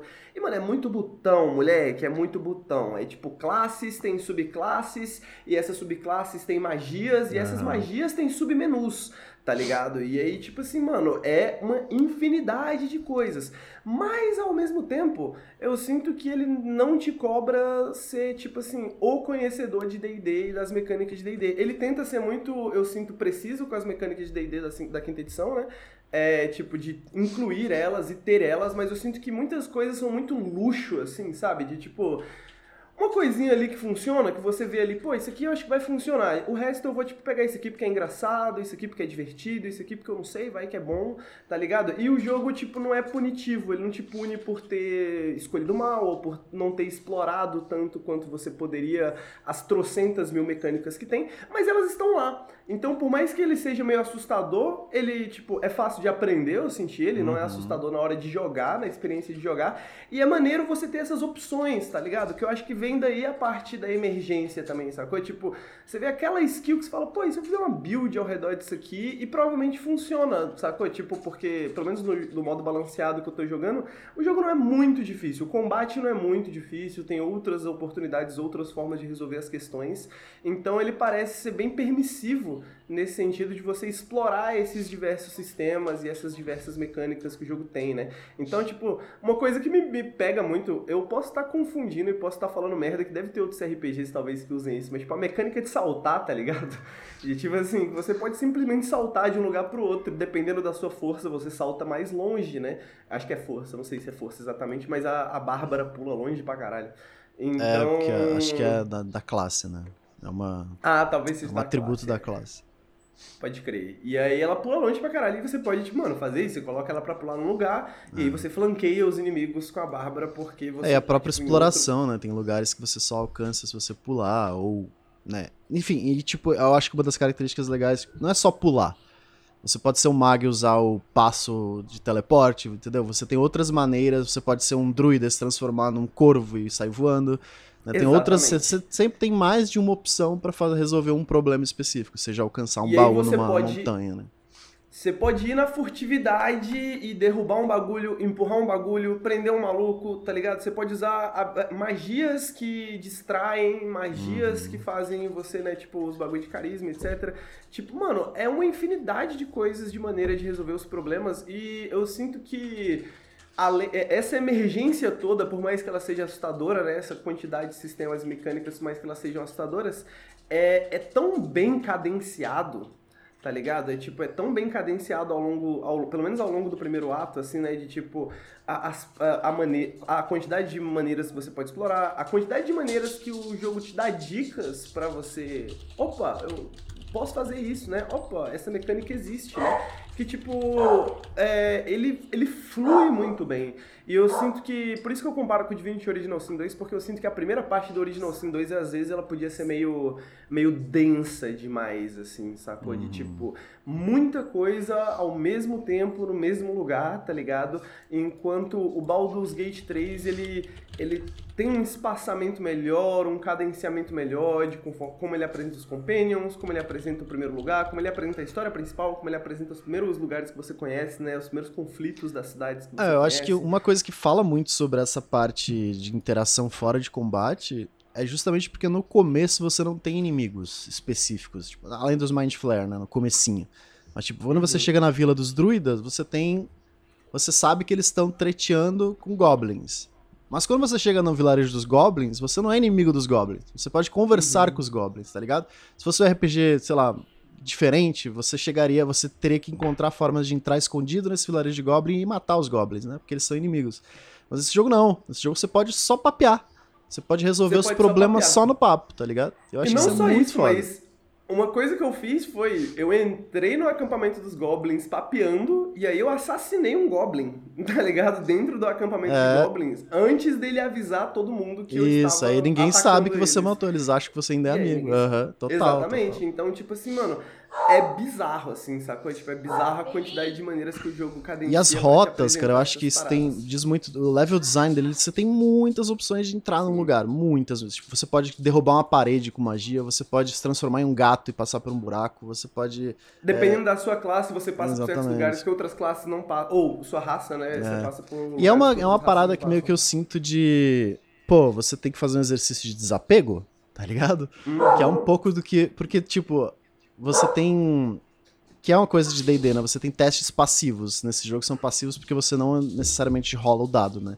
Você, o dado é rolado automaticamente, ele vai fazer um teste de acordo com suas perícias, tal, tal, tal. Mas, por exemplo, percepção, que eu acho que é algo que acontece muito para quem já jogou RPG de mesa. Tipo, ah, o mestre fala, testa a percepção aí. Aí todo mundo joga, todo mundo falha, o mestre fica aí, quieto, okay, você fica. Continue então. Que caralho tinha aqui, tá ligado? Que ninguém percebeu. E quando você percebe, ah, tem uma alavanca que abre uma passagem secreta, ou tem um buraco que você pode se esgueirar, enfim. Eu acho isso muito, muito legal desse jogo. Porque meio que você, pô, aprenda a desapegar, tá? Você não vai conseguir ver tudo. Você nunca vai conseguir ver tudo. Não tem como. Tem coisas que você. Pô, baú e... que você vai conseguir abrir, tem livro que você não vai conseguir ler. E tá tudo bem, tá ligado? É isso, é sobre isso. E é insano, né? Porque, tipo, eu li um livro, aí cheguei em um certo lugar, eu fiz um teste de investigação, que é esse teste automático. E aí, quando você passa no teste de investigação, o personagem lembra do livro. Ah, é como naquele livro que a gente leu, tá ligado? Tá, tá, tá. Uhum. Que é tipo, é meio. É muito interessante porque ao mesmo tempo isso te dá uma dica, mesmo que você fale no teste de percepção, assim como no RPG de mesa. Mesmo que você fale no teste de percepção, isso te dá uma dica de que é, alguma coisa está acontecendo é. ao seu redor, tá ligado? Então todo mundo falando teste de percepção. Aí você fica assim, opa, peraí, pode ter uma armadilha aqui, deixa eu tomar cuidado, deixa eu, deixa eu olhar, usar os meus olhos agora, deixa eu usar as minhas uhum. outras habilidades, deixa eu usar minhas outras questões aqui para ver o que, que, eu posso fazer. Então, é, esse e, e, mano, não só esses testes automáticos, eles são muito interessantes, mas os testes ativos, digamos assim, né, yes. os testes que você tem que rodar o dado, caralho, é uma das melhores É a melhor parte dessa porra. Que eu já vi, É a melhor cara. coisa, cara. Pra, Pra quem não sabe, tipo assim, na hora que você vai fazer algum teste que é, tipo, relativamente importante no jogo, é, aparece uma interfacezinha que tem um dado, né? E aí ele te mostra quantos bônus você tem e quantos bônus você pode adicionar. Uhum. O que seria basicamente tipo, ah, sua classe passivamente você já tem um bônus mais dois. Mas você pode usar aquela magia para pegar um bônus de um D4, né? Uhum. Alguma coisa assim. E aí você clica para rodar o dado. E aí o dado gira, e aí tem toda uma animação, Lindaço. e aí o dado pá! Mano, é lindo, é lindo. E tipo, parece tão pequeno, sacou? Tipo, quando a gente fala assim, né? Tipo, parece tão uma coisa tão, tão miúda. Só que a sensação de fisicalidade que isso dá para um jogo que se inspira no RPG de mesa, tá ligado? No sentido de, tipo. E a confiança que eu acho que a Larian demonstra no design também, de no sentido de, tipo. Isso aqui não é uma interpretação de um RPG de mesa, tá ligado? A gente tá tentando pegar as ideias de um RPG de mesa mesmo e traduzir elas para dentro do, do, do, do, PC, do jogo, né, e tal. Mas a gente quer manter, tipo, as coisas que a gente gosta de um RPG de mesa. Que uma dessas coisas é a fisicalidade. É ver o dado rodando e, tipo, torcer e etc. É a expectativa, Mano, né? Enquanto o dado tá girando, você tá... Caralho. A expectativa, exatamente. E eu, eu joguei as primeiras, os primeiros momentos em live e, mano, isso torna uma experiência tão gostosa de assistir assim, parece, tá ligado? Tipo assim, a galera, tipo, pô, será que eu uso? Ok, vou rodar o dado. Aí você aperta e roda o dado e, ah, meu Deus, pá, e tal. É tipo, é, é, é, é uma. É, é, um momento, assim, mano. Porque você sabe que geralmente isso não acontece com muita frequência, né? Então você sabe que são momentos meio que chaves, assim. É, isso né? acontece todas... com interação fora de combate. Eu acho que é é exclusivo, tá ligado? Em combate você não tem esse tipo de coisa. Porque em combate é são sempre dados é passivos, né? Ah, eu vou atacar, ele vai testar, sei lá, teste de destreza se você é de longo alcance, né? Então a destreza é mais os seus modificadores, vai ver se você acertou ou não e quanto dano vai tirar é outro dado. Mas esses dados são rolados automaticamente. Mas quando você, sei lá, roubei um bagulho e o maluco viu, ô meu irmão, que porra é essa? Aí você, hum, vou tentar sair na lábia. E quando você tá saindo na lábia, todas as opções de diálogo vão ter um modificador do lado, vão ter uma perícia do lado, né? Manipulação, intimidação. Ah, mano, se você não ficar quieto, eu vou te descer a porrada. Intimidação. Intimidação vai testar o quê? Vai testar o teu personagem, o carisma do teu personagem, que vai ter um modificador específico, e a tua perícia e intimidação, se, aquela, se você tem perícia ou não. Então ela adiciona mais um modificador, ou não, né? Ou se você tem carisma negativo, vai diminuir e aí é. é esse momento, aí o mestre, que não existe, mas o mestre tá lá, ele ainda existe no jogo, né, apesar de não ser uma pessoa, mas ele tem um narrador, tá ligado? Ah, se você foi pego roubando, o que você faz, tá ligado? É meio que isso, mas não é exatamente isso. É uma voz do além. E aí você, pô, a intimidação tem, ele te dá uma, um nível de dificuldade, né? Ah, dificuldade 10, porque digamos que esse goblin é fraquinho, né? Ou então, sei lá, quem te viu foi um um Hobgoblin fodão, a dificuldade é 20, tá ligado? Porque você não consegue intimidar esse maluco tão fácil. E aí essa rolagem de dado vai definir, pô, tirei 10 mais meu modificador, vai dar ou não esse valor específico. Então, tipo, essa rolagem com a situação específica, né, com o momento, o que você tá fazendo, te dá essa expectativa de, putz, cara, agora ou nunca, porque se eu não conseguir passar nesse teste, pô, vai dar merda, vai me atacar, ou então, né, Porra, e eu acho que é isso que permite aquele bagulho que você falou, assim, que seja tão balanceado a, a, a, parada da emergência dentro do combate e fora do combate, no sentido de que, tipo, caralho, torna a parte de fora do combate muitas vezes tão, tão exciting, né? Tão animadora, assim, uhum. tão divertida muitas vezes quanto o combate. E... Caralho, o Henrique metendo exciting, não pode ser tipo, ah, pô, Porra, tá te deixa tão hoje, animado aqui, te deixa são 11 horas, São 11 horas da manhã, amigo. acontece, acontece. mas, mas é... Mano, as mecânicas fora do combate também são muito interessantes, tá ligado? O jogo é muito interessante nesse sentido. E aí eu queria falar um pouquinho, um pouquinho da, da história, né? Tipo, cara, a história de Baldur's Gate é muito legal. É muito legal. Eu gostei muito, assim, da história de Baldur's Gate, mas... É, e eu sinto que ela é melhor do que eu esperava. Uhum. Mas eu talvez fale coisas que as pessoas entendam como uma crítica, mas não é exatamente uma crítica, tá ligado? Eu sinto que funciona muito bem. Que é tipo assim, a história é meio camp, tá ligado? A história é meio exagerada, assim. Tipo, às vezes os personagens são meio caricatos, os conflitos são apresentados de maneiras meio caricatas, tá ligado? Tipo assim, é... O que, que eu quero dizer com isso? É porque eu acho que o Divinity Original Sin 2, né, a parte que eu joguei, eu não sinto que esse era necessariamente o forte da Larian, assim, tipo, apresentar esses conflitos. Às vezes era um pouquinho mais lento, às vezes era um pouquinho mais, tipo assim umas tendências mais digamos, literárias, assim, de você, porra, esconder a parada e tal. E eu sinto que o D&D é meio... meio... meio foda-se. O Baldur's Gate, eu sinto que é meio foda-se, assim, tá ligado? De, tipo assim... Porra, a primeira história principal que é muito foda, né? É, tipo, a minhoca no seu cérebro lá, que é o comecinho da história. Tipo assim, muito foda, tentáculos e não sei o que e tal. É a minhoca aí, do jogo ou é a minhoca do Mind Flare são bichos seu Também, é, também. Mas aí depois, tipo assim, tu conhece um maluco, Aí do nada o maluco fala assim: não, é porque eu tenho um problema e eu tenho uma questão e agora eu preciso lidar com isso e você vai me ajudar a lidar com isso, você vai ser meu amigo nesse momento. E tipo assim, mano, você não tem nenhum apego exatamente, necessariamente pela parada, assim, mas você fala: porra, parece foda essa história aí, tá ligado? Esse conflito parece legal, mano. Tipo assim, tô interessado em ver. Então, tipo, eles parecem não ligar muito pra. Mas eu sinto que, meio... que é algo meio de mesa de RPG. Tipo, Exato. Tá ligado? Exato. Você, ah, todos tipo, vocês, no, todos ação. vocês caíram num lugar aleatório, vocês não fazem ideia quem são quem, mas tipo, todo mundo é amigo, tá ligado? No fundo, Exatamente, pô, a gente vai mano. andar junto, não tem esse negócio de ah, não quero andar contigo. A gente vai andar junto, a gente é... tá jogando junto, porra. Tá é exatamente o que eu sinto no mesa de RPG. Tipo assim, mano, vamos pra ação, vamos pra, vamos pra carne do conflito, porque a gente só tem três horas aqui, tá ligado? então, tipo, não tem tempo pro mestre ficar, tipo, de ladainha, construindo mistérios, tá ligado? Meu irmão, é isso que tá acontecendo, esse é o conflito, essa pessoa pensa assim, essa pessoa pensa errado. Uhum. Quem que você concorda, tá ligado? Tipo, Mas eu acho é a que a, a parte que que da minhoca foi uma solução, de certa forma, para fazer com que fizesse mais sentido essa, esse encontro encontro, né, entre os personagens. Uhum, porque, porque meio que todo mundo tá no mesmo problema. Pô, já uhum. que a gente tá nessa, vamos junto, tá ligado? Eu sinto que deu uma remediada nessa. Que é uma questão, acho que toda mesa de RPG já passou por isso. Tipo, como que eu faço esses bonecos, um meio orc, um draconato, tipo, esses personagens aleatórios andarem juntos nessa missão que eu, que eu, que eu escrevi, tá ligado? É meio, é meio complicado esse, esse início de uma, de uma aventura de RPG. Papo reto. E, e, e, eu sinto que, tipo assim, não só na maneira que apresenta os companheiros, mas até como apresenta os conflitos na cidade, na Vila dos Goblins, tá ligado? Como que começa. Tipo assim, mano, é bem.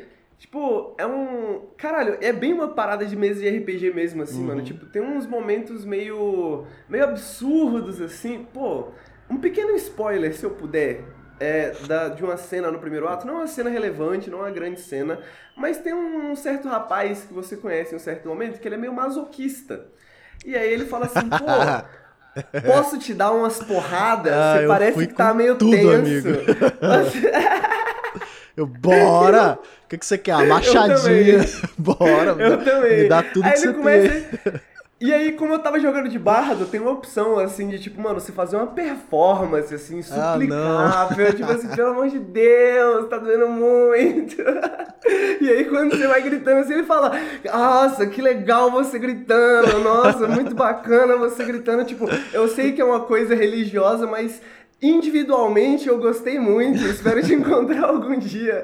E, mano, é um momento muito do nada, assim, tá ligado? Tipo assim, você não tá esperando, sacou? Que isso aconteça e é só uma parada que tá no meio de um lugar tá ligado? Tá no meio de um lugar, sacou? Tipo, e é bem. Eu sinto que é bem essa parada de mesa de RPG, às vezes, que, tipo, o mestre começa a improvisar uma piada, assim, uhum. aí a uhum. piada vai longe demais, aí as uhum. coisas começam a acontecer. Porque eu, e eu sinto que é, ficou bom, tá ligado? Ficou muito bom isso no, no Baldur's Gate, no sentido de que às vezes é, é, difícil, digamos, essa ideia de você, porra, tô nessa história e tal, porque são tantas mecânicas que você tá, tipo, lidando e, porra, não sei se essa mecânica funciona, como é que ela funciona direito, eu tenho que experimentar, aí eu vou apertar F5 pra ver se funciona, vou fazer um quick save, né, pra ver se funciona ou não. Aí, então, tipo, às vezes é difícil você se colocar nesse papel de interpretação, né? De tipo, mano, eu vou interpretar o meu personagem e etc, e etc. E eu sinto que como o, o jogo é meio desapegado em termos de, tipo, coloca essas cenas esquisitas, a história se desenvolve bem rápido, tipo Fast and Furious, assim, tipo, pá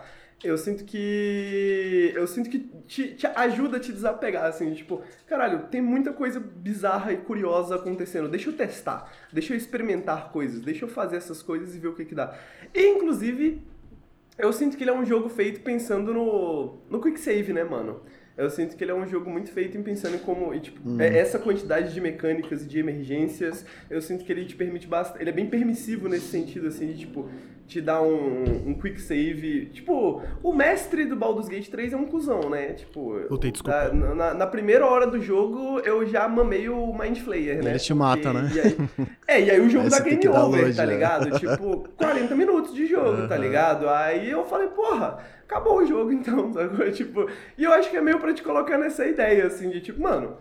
Às vezes. Tá tudo bem voltar. É. Mas tá eu ligado? acho que. Tá tudo bem voltar. Eu Comparando com, comparando com Divinity, também, eu acho que ele é bem menos. Que o Divinity eu sentia que. Assim, outros CRPGs também, né? O próprio Baldur's Gate 1 e 2 era muito. Pô, se você caísse numa trap, você morria, tá ligado? Você tinha que estar tá dando quick save o tempo inteiro. E ele meio que te permite encontrar soluções diferentes. Pelo menos eu tô sentindo muito mais isso. Até porque ele dá pontos de inspiração muito mais fácil. Pra quem uhum, não conhece, ponto de é inspiração é quando você faz algo relacionado à história de algum personagem e o mestre te dá uma recompensa. Pô, isso foi muito. Você interpretou esse personagem muito bem, então eu vou te dar um ponto de inspiração. O ponto de inspiração é você poder rejogar um dado. Você gasta esse ponto de inspiração e você joga de novo. É, tipo, se você é um charlatão e você usa o seu charlatanismo é. para resolver uma situação, opa, você foi um charlatão agora, hein? Isso. Um ponto de inspiração Vou te dar um ponto de inspiração. Aí o jogo te dá bastante. Você pode ter no máximo quatro, mas você tá o tempo inteiro recebendo ponto de inspiração com vários personagens. Então, e além disso, de você testar esses dados, é meio que a, os problemas que acontecem quando você falha, tá ligado? Eles são interessantes por si só, uhum. né? Ah, vou tentar intimidar esse cara, falhei, então ele, ah, ele te suborna, ou ele, sei lá, ele te prende, aí você é preso, beleza, eu tô preso, o que eu tenho que fazer para fugir da cadeia? Como que eu posso usar lábia com os outros personagens para tentar tirar esse personagem da cadeia? Enfim, né? Você sempre tem uma solução, eu acho que isso me fez, pô, não, não quero usar Kick Save, tá ligado? Ah, lógico, né, você acaba tendo decisões e acontecimentos que, pô, não tem como, eu vou ter que voltar, senão eu perdi um personagem. Sim. De, de repente você chegou num lugar e aí tem um monstro extremamente mais forte que você. É, aí não tem muito o que fazer. Não devia ter aberto essa porta, tá Exatamente, tá ligado? É. Mas fora isso, eu sempre tento, pô, não, eu quero ver que tipo de solução eu posso encontrar por ter falhado, tá ligado? Eu acho que ele te dá muito mais opções. Diferente do Divinity, é meio que, beleza, falhou aqui, fudeu, agora o único jeito é voltar, tem muito o que fazer. Com certeza, e eu sinto que essa filosofia funciona muito bem para um, pra um RPG digital, tá ligado? Porque eu sinto que, tipo, hoje em dia tem, você tem esses RPGs de mesa que eles são mais, tipo assim, não é que falhar é ruim, é que você, digamos, escolhe quando falhar, né? Você escolhe quando falhar e o que você acha que é mais relevante para a história dos personagens. Pô, quero seguir a história para esse caminho, vou, vou falhar aqui esse teste, sacou? Tipo, tem alguns jogos que você falha de propósito, né? Certos testes para você ganhar certos pontos, tá ligado? Tipo assim, não, esse teste eu vou só falhar, tá ligado? Vou ganhar esses pontos aqui. Que é uma maneira do jogo te motivar, às vezes, falhar, né? E, e eu sinto que, tipo, o bagulho do Baldur's Gate 3 é que além dessa. É, com essa parada emergente, eu sinto que pode ser um pouco assustador no sentido de porra, não sei se eu posso fazer isso, não sei se eu devia fazer isso, não sei se eu devia abrir essa porta. O que que acontece se eu fizer isso aqui? O que que acontece se eu fizer uhum. aquilo ali, tá ligado? E aí eu sinto que o jogo tenta te explicar desde o início que, tipo, mano, aperte quick save com frequência, uhum. tá ligado? E experimente, experimente. É, e, e aí, tipo assim, mano, se der errado, algumas coisas você vai falar, porra, deu errado, mas é tão, tão legal que isso aqui deu errado, né? Tipo assim, pô, que bacana que isso aqui deu errado, tá ligado? Uhum. Tipo, isso aqui deu errado, mas criou uma outra situação. Deu errado, Deus escreve torto. Não, peraí.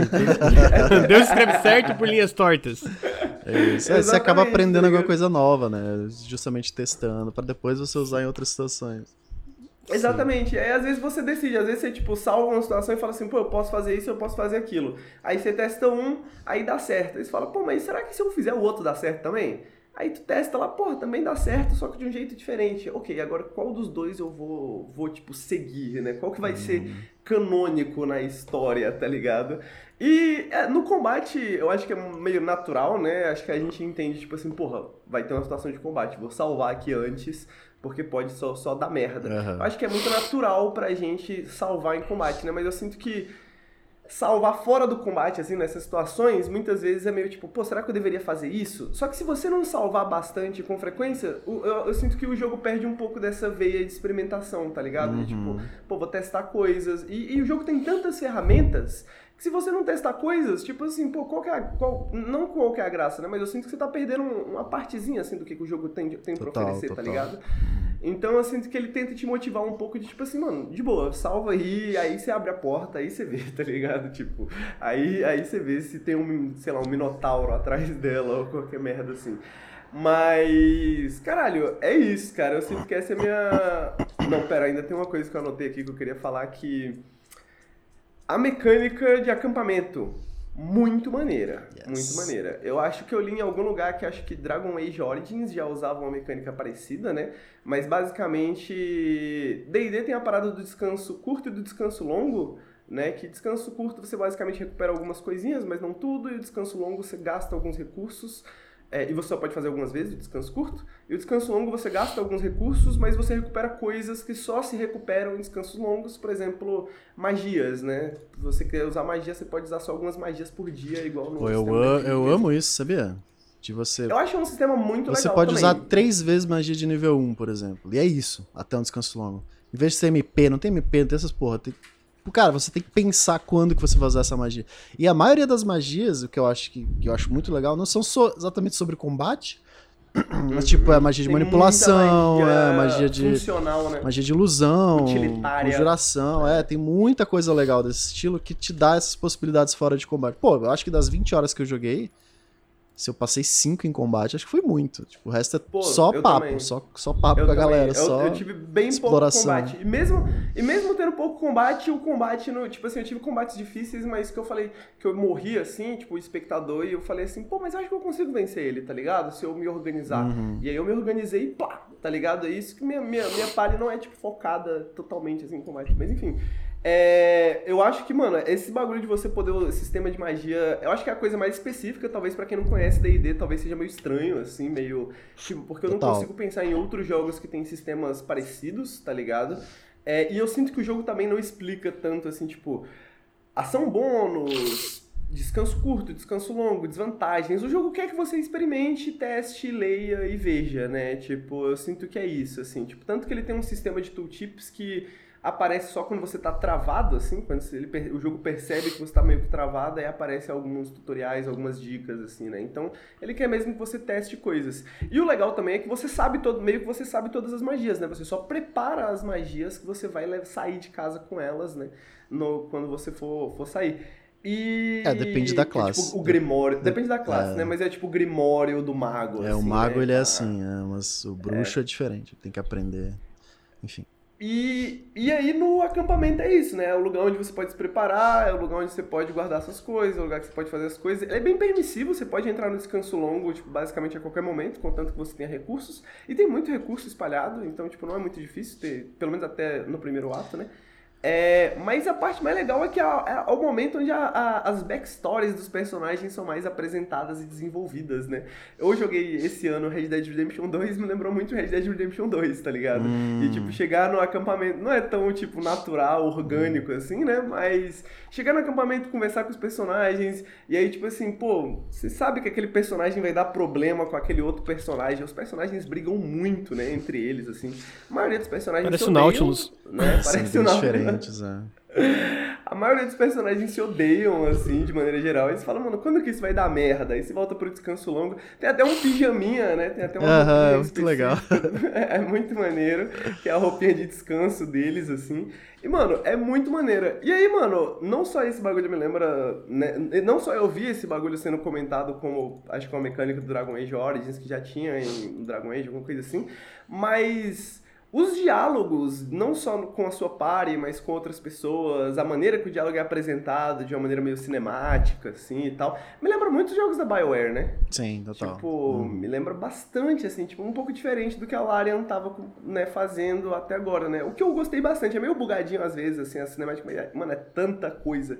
Tipo, e é tão bonito, tá ligado? Tipo assim, mesmo que os personagens às vezes sejam meio meio inquietantes, assim, o quanto às vezes é meio irrealista, assim. Pô, mano, eu sinto que, pelo menos nas expressões faciais, caralho, as expressões faciais são muito boas, sacou? É tipo, bizarro, mais estejam meio, às vezes, caricatas, meio cartunescas, assim. Tipo assim, mano, é, é a, a, essa que é a parada mesmo que pareça não natural, porque às vezes é meio cartunesco, meio caricato, as expressões faciais tornam tudo muito natural, tá ligado? Tipo, tornam esses diálogos, tipo assim, caralho, eu não. Sacou? Tipo, não tem aquele, aquele fator Skyrim, assim, sabe? Uhum. Aquele fator meio Bethesda, assim, que tá conversando com os personagens, eles estão olhando. que chega na tua cara, assim. Cara, assim. É, exatamente, sabe? Então, tipo, uh, mano, e. E, porra, não sei, tem uns personagens tão legais, assim, tipo, personagens pequenos que ficam tão legais por causa das expressões faciais e do uhum. trabalho de voz, né, que é também fantástico. É insano que é... todo NPC, não importa qual NPC que você fale, ele tem uma não é uma cutscene, né, mas ele dá um zoom e o personagem tem alguns têm animações específicas daquele momento e tal. Caralho, é insano esse jogo, cara.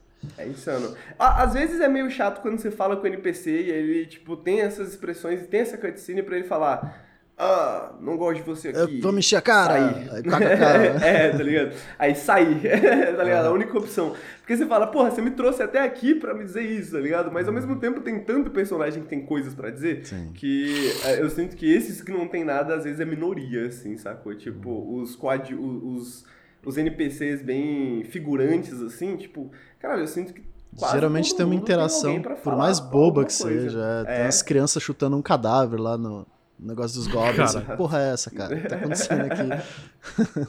Aí a criancinha Exato, conta a história cara. de como aquela pessoa matou os pais dele. ah, tem tanta bobagem esse jogo, cara. É muito bom.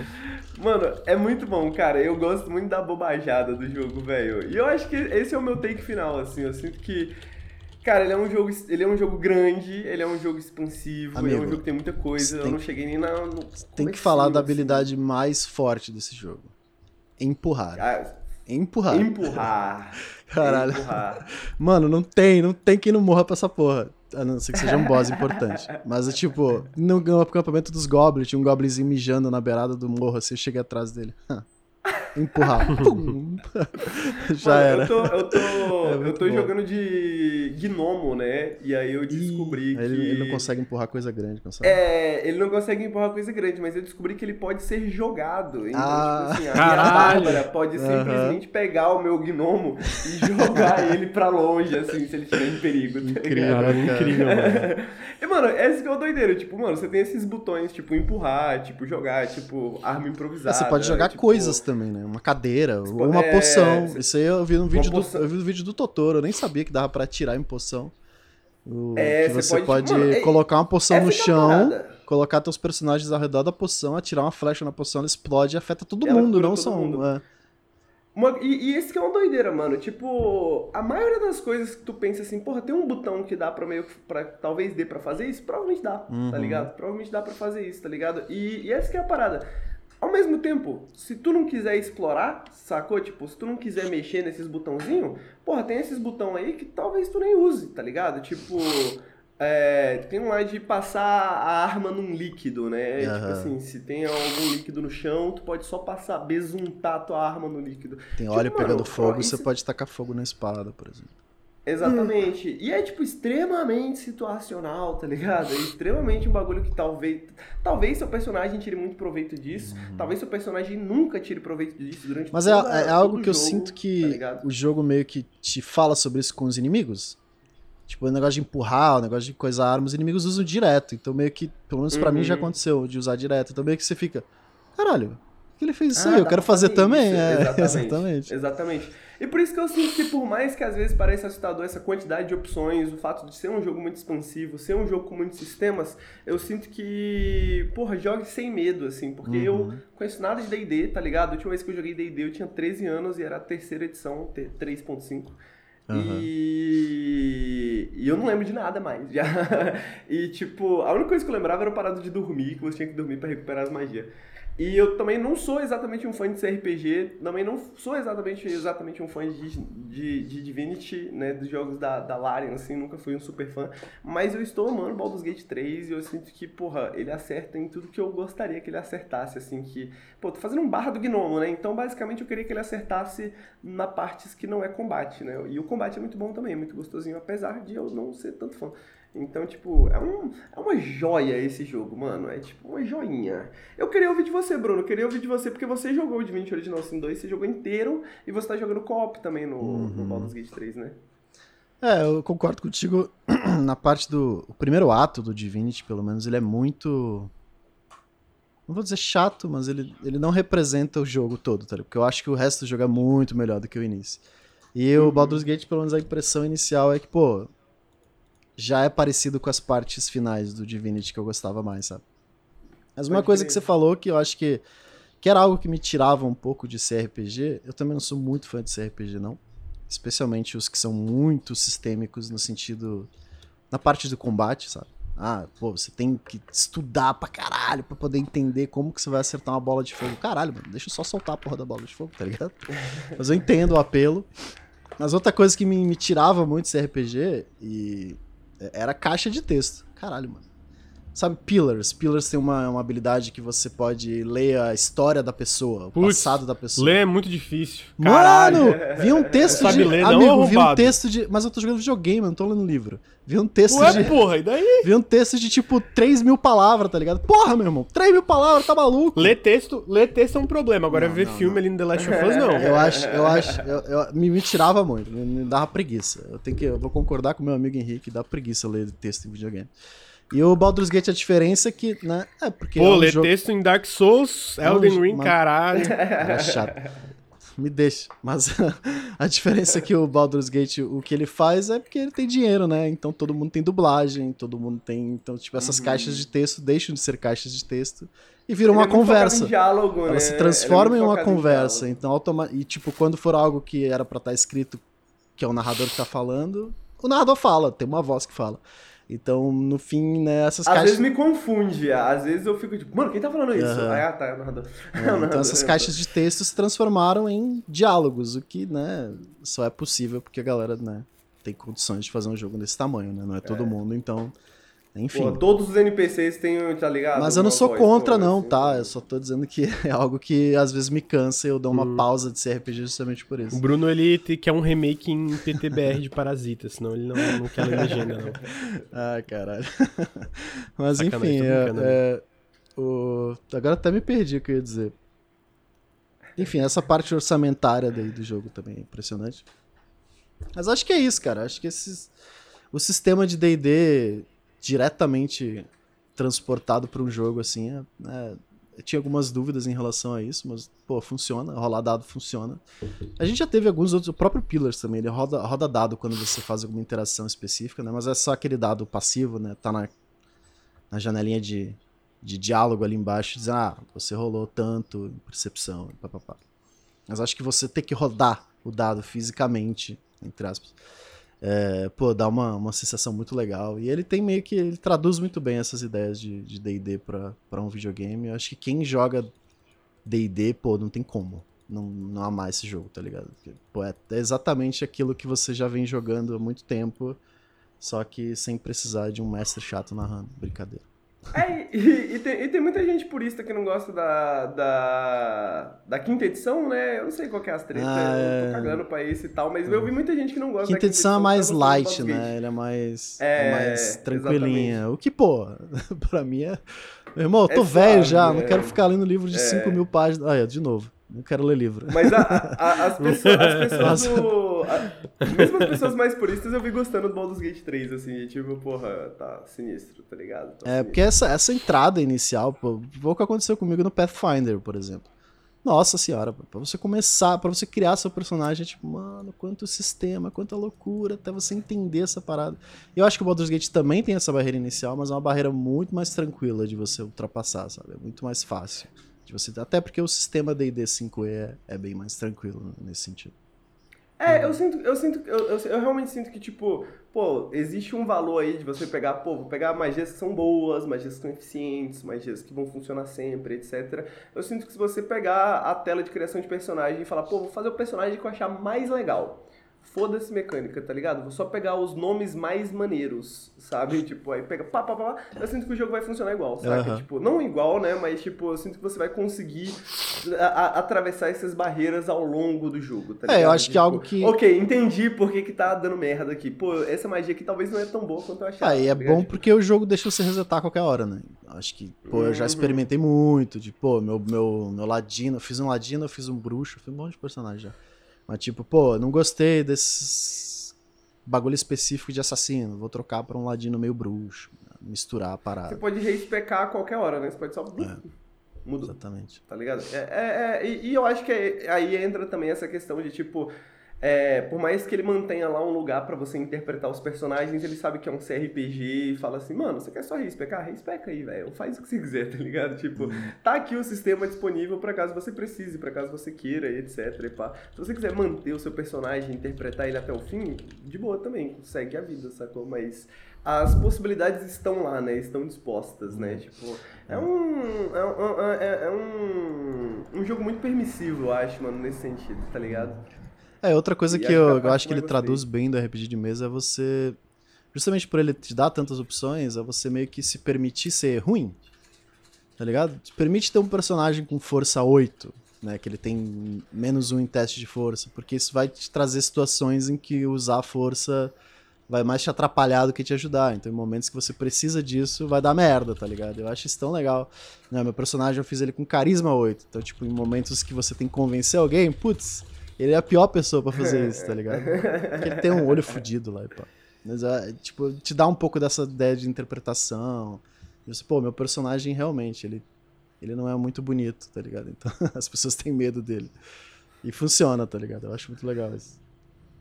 Pô, isso, isso, isso é muito maneiro mesmo. Por isso que eu gosto dessa parte, mano. Esse, igual voltando ao que você falou no começo, acho que é tudo sobre o equilíbrio, né, mano? Eu acho que esse jogo é muito bem equilibrado, assim, é um jogo extremamente sólido em todas as partes dele, assim, tipo.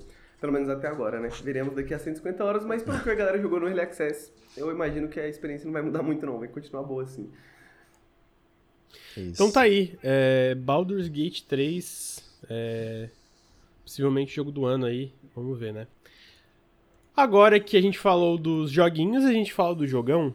É, a gente fala do jogo mais injustiçado de 2023, o verdadeiro jogo do ano, Exoprimal. a gente falou dos, das crianças, agora os adultos chegam na sala. É, esse é o jogo que eu trouxe, porque o Bruno trouxe o Remnant, o Henrique trouxe o Baldur's Gate e eu trouxe o Exoprimal.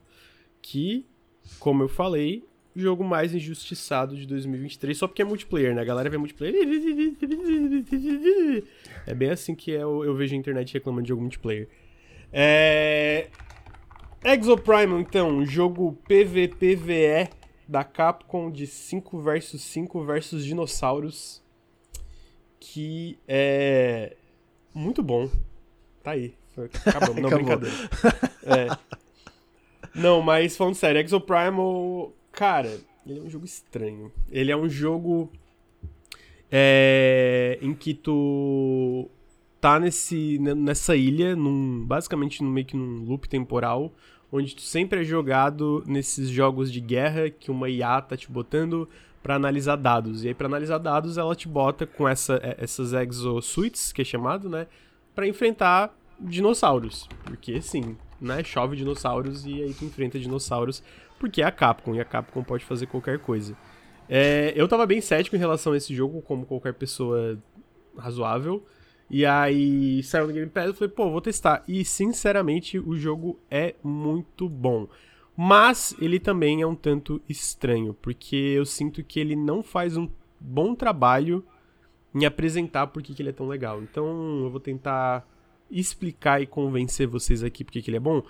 Uh, basicamente ele funciona no, no, no, começo do jogo, onde tu entra numa partida, tu, tu escolhe uma entre é, se não me engano, são 10 exosuites. Tem as que são tanque, a, que basicamente, né, elas servem para chamar os dinossauros, tomar dano, defender lugares e tal. Tem os healers, que servem mais para curar. E tem os DPS, são as, as exosuites que são focadas em dano.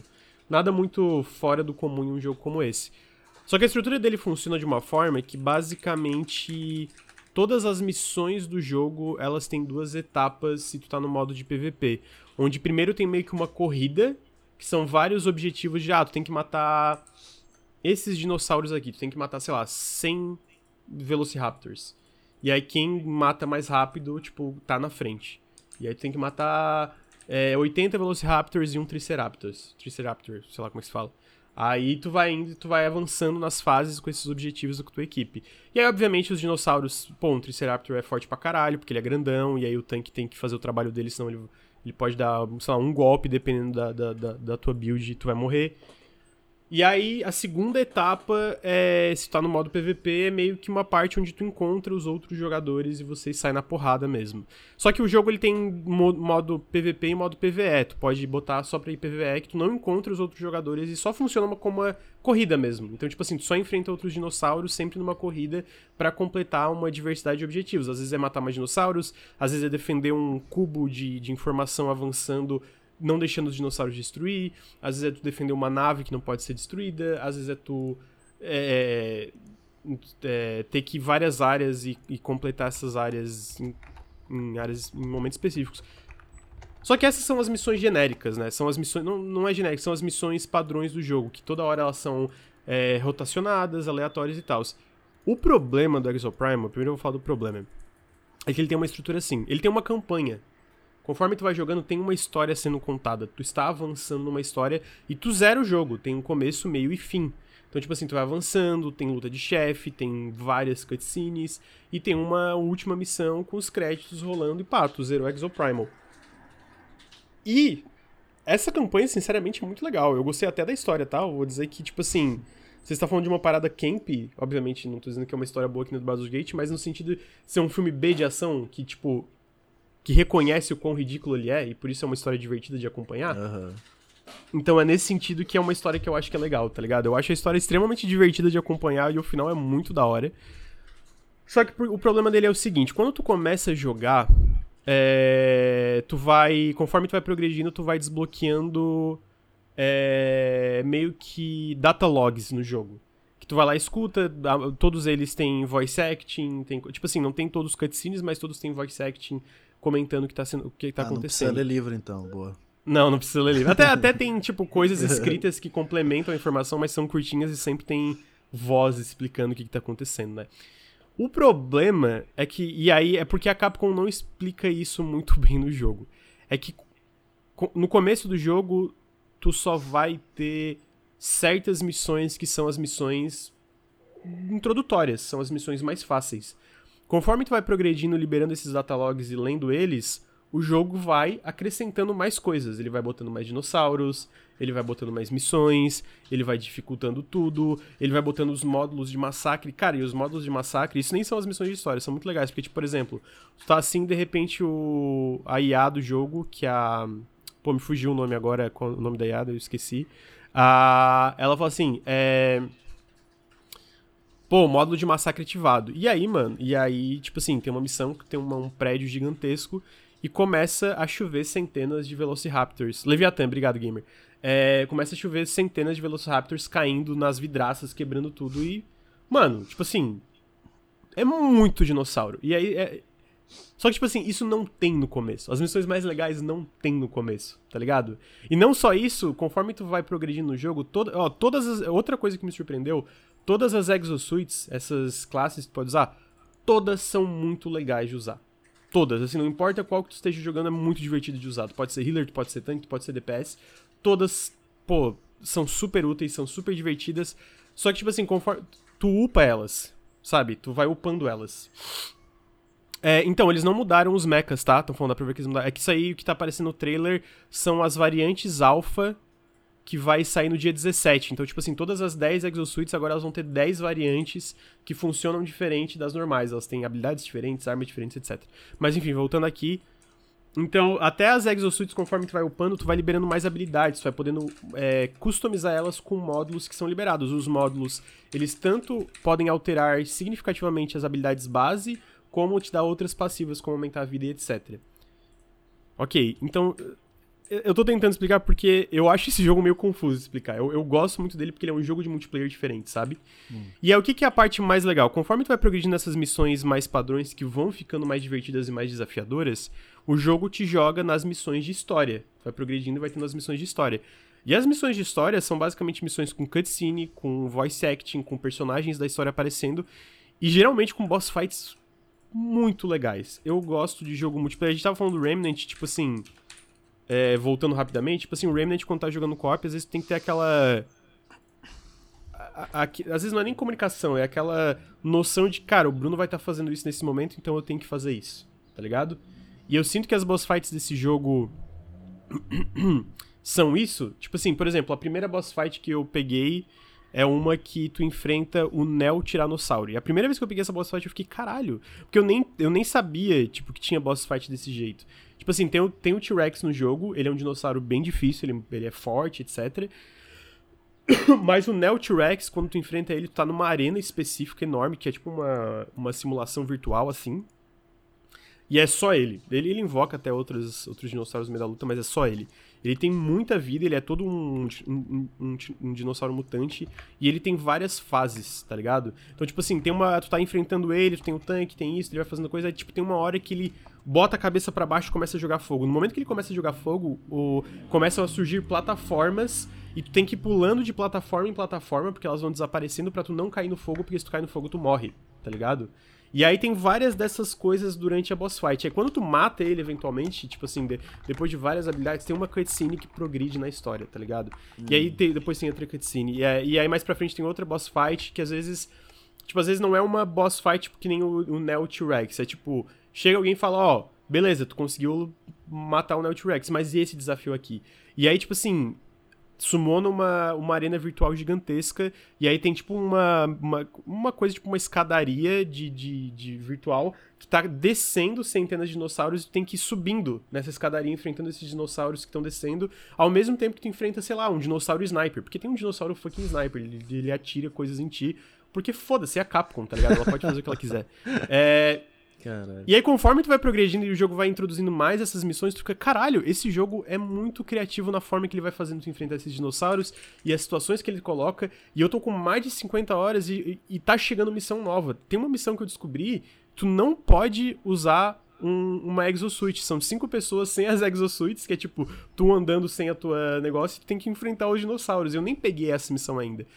Então, tipo assim, me pegou muito de surpresa, porque conforme eu fui progredindo na, na, nas missões, as missões principais botavam situações absurdas e muito legais, seja nas boss fights. Ou a última boss fight, a última missão do jogo, é muito foda. Tipo assim, é muito, muito, muito. Enfrenta um mecha gigantesco, um monte de robô, coisa pra caralho. Robô não, um monte de dinossauro, coisa pra caralho, caos, dedo no cu, gritaria. E o legal dessas boss fights é que, tipo assim, nesse momento, tipo, o jogo é esse 5 versus 5, nesses momentos ele une os dois times. Então, tipo assim, é 10 pessoas contra a IA, contra esses, essas situações absurdas com, às vezes, centenas, milhares, às vezes, de dinossauros, tá ligado? E eu acho isso muito legal também, porque, tipo, a primeira vez que isso aconteceu eu também não sabia, porque eu não tava acompanhando o jogo de, de perto. E aí, tipo assim, tu começa numa missão normal, tá ali os cinco jogadores, de repente o, a IA fala ah, tem alguma coisa, uma anomalia aqui acontecendo. Ah, transportando vocês para uma situação. É, uma situação anômala, sei lá, uma parada assim. E aí, de repente, tá os 10 jogadores e vocês estão juntos, tá ligado? Eu fico, caralho, porra, que da hora, é tipo uma raid. é, em um uhum. jogo online, assim, sabe? E eu sinto que mesmo, sei lá, eu, eu nunca usei o voice chat nesse jogo. Eu sinto que, ao mesmo tempo que tu precisa de cooperação para progredir, é o tipo de coisa que é intuitivo bastante, que não precisa de uma comunicação, sabe, super. É, é tá toda hora ele falando alguma coisa para tu conseguir passar. Então não chega naquela coisa frustrante, pô.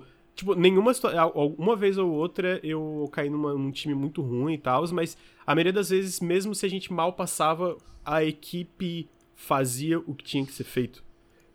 O que também é raro. Tipo assim, o que, o que para mim mostra como o design do jogo funciona muito bem, para tu fazer isso de forma natural, tipo assim, fazer 10 jogadores cooperarem, porque, tipo assim, cooperar num nível, tipo, de que alguém olha e fala, cara, precisa de um tanque aqui, eu vou trocar e eu vou pegar um Exosuit tanque. Pô, precisa de um healer aqui.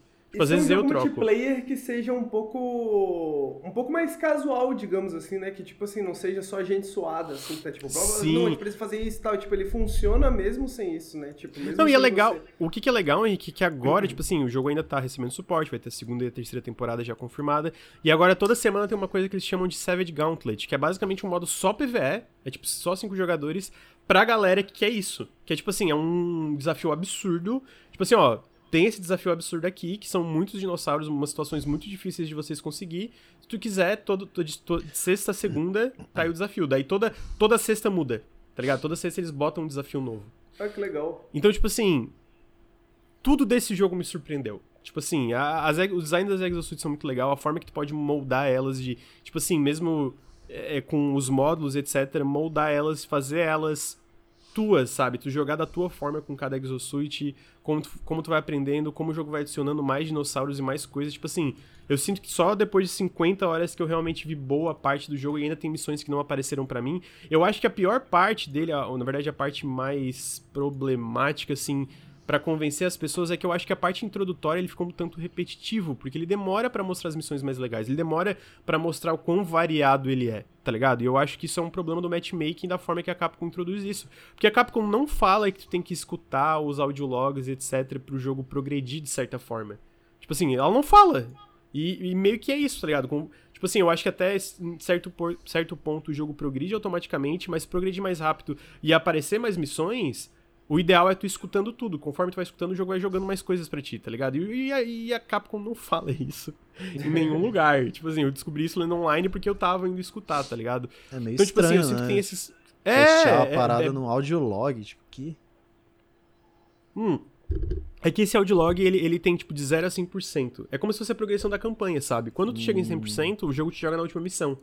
Quando tu chega em uma parte que tu fala assim, porra, vamos lá enfrentar o Durban. O Durban é um vilão do jogo. Ele te joga numa boss fight contra o Durban. Na, no próximo match, no próxima partida. Ele te bota. Uhum. Eu imagino que é uma, uma lógica, tipo, tu escutou esse audiolog, tu viu essa cutscene, então agora a gente vai te botar num matchmaking com outros jogadores que estão no mesmo lugar pra tu ir nessa missão.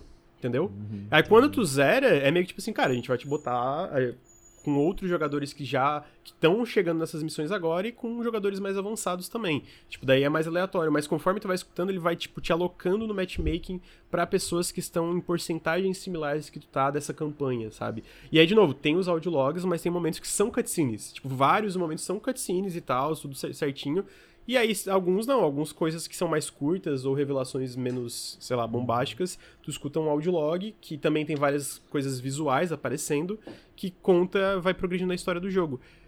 E eu acho que funciona surpreendentemente bem, tipo assim, eu acho que eles deviam ter deixado isso mais claro da parte do matchmaking, até talvez a progressão um pouco mais rápida, mas o que, que funciona muito bem para mim é que ele é um jogo multiplayer, ele é um jogo PVPVE, mas eu sinto que até eu zerar a campanha eu sempre tava vendo alguma coisa nova. E tipo, não é todo jogo PVP que tu sente isso. Tipo, obviamente, jogando PVP tu sente isso porque tu sempre tá jogando com pessoas diferentes, e aí tem situações legais. Mas eu sinto assim, coisas completamente novas. Tipo assim, um, um, uma missão que eu nunca vi, um desafio que eu nunca vi, uma, uma situação da parte do PVP que eu nunca vi, uma, um objetivo que eu nunca vi. Até o final do jogo era sempre novo. Então, tipo assim, é um sistema de progressão que eu não lembro de um jogo de multiplayer que fez exatamente assim. E aí tem as suas partes muito legais, que eu gostei, que a parte de sempre tá vendo coisa nova, e a parte não tão legal que eu acho que não funciona tão bem, pelo, especialmente no início, como esse matchmaking foi feito, tá ligado?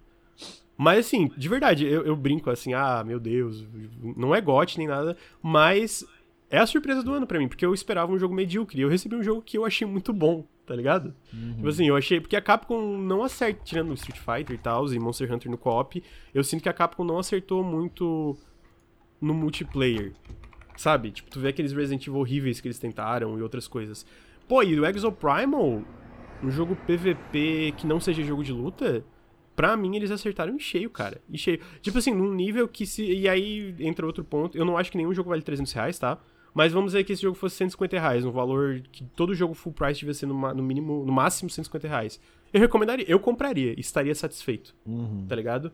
Tipo, nesse nível de, de, de, de, de quão bom que eu achei. Então é, Exo Primal pra mim foi uma grande surpresa e eu recomendo demais, assim. Muito legal.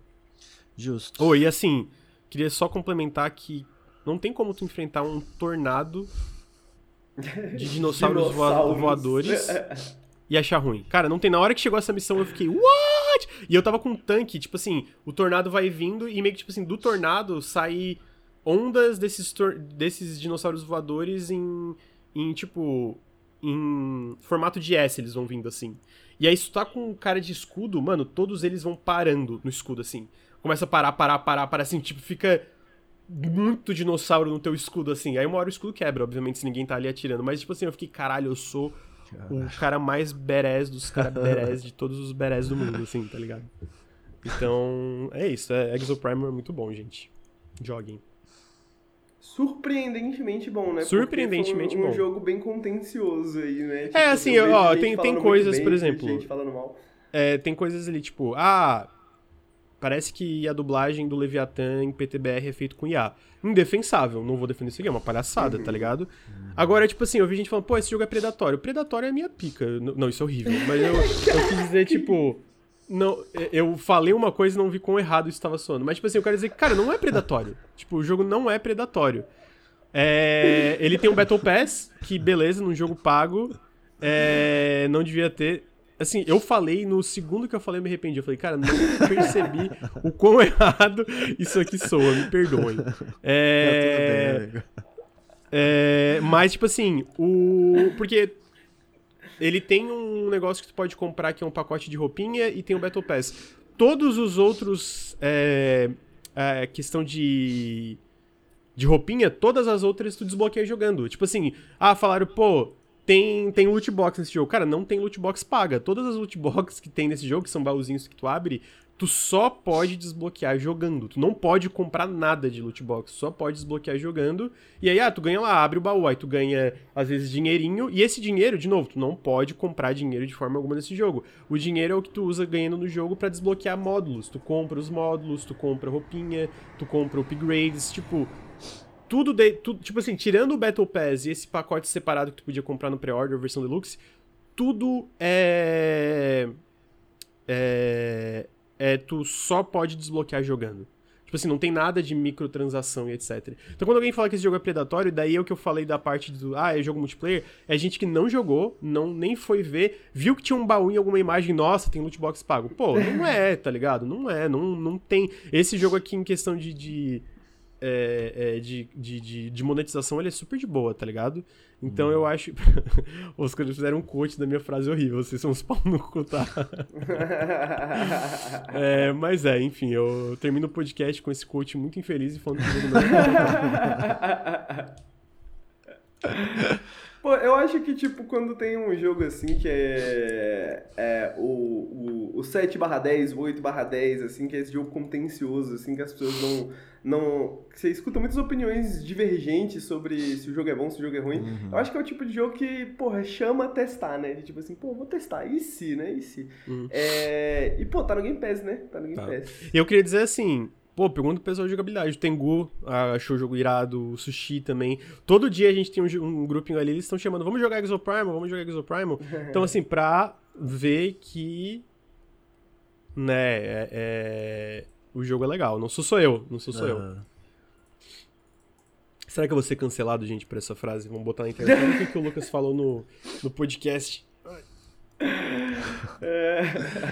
Terminamos Vale, vale, gamer, claro que vale. É, terminamos então o Periscópio 114, o primeiro Periscópio aqui de quinta-feira de manhã. Henrique, muito obrigado pela sua presença, amigo. Obrigado, amigo. Obrigado, pessoal que tá ouvindo. Foi sim, sempre um prazer, né? Acordar de manhã.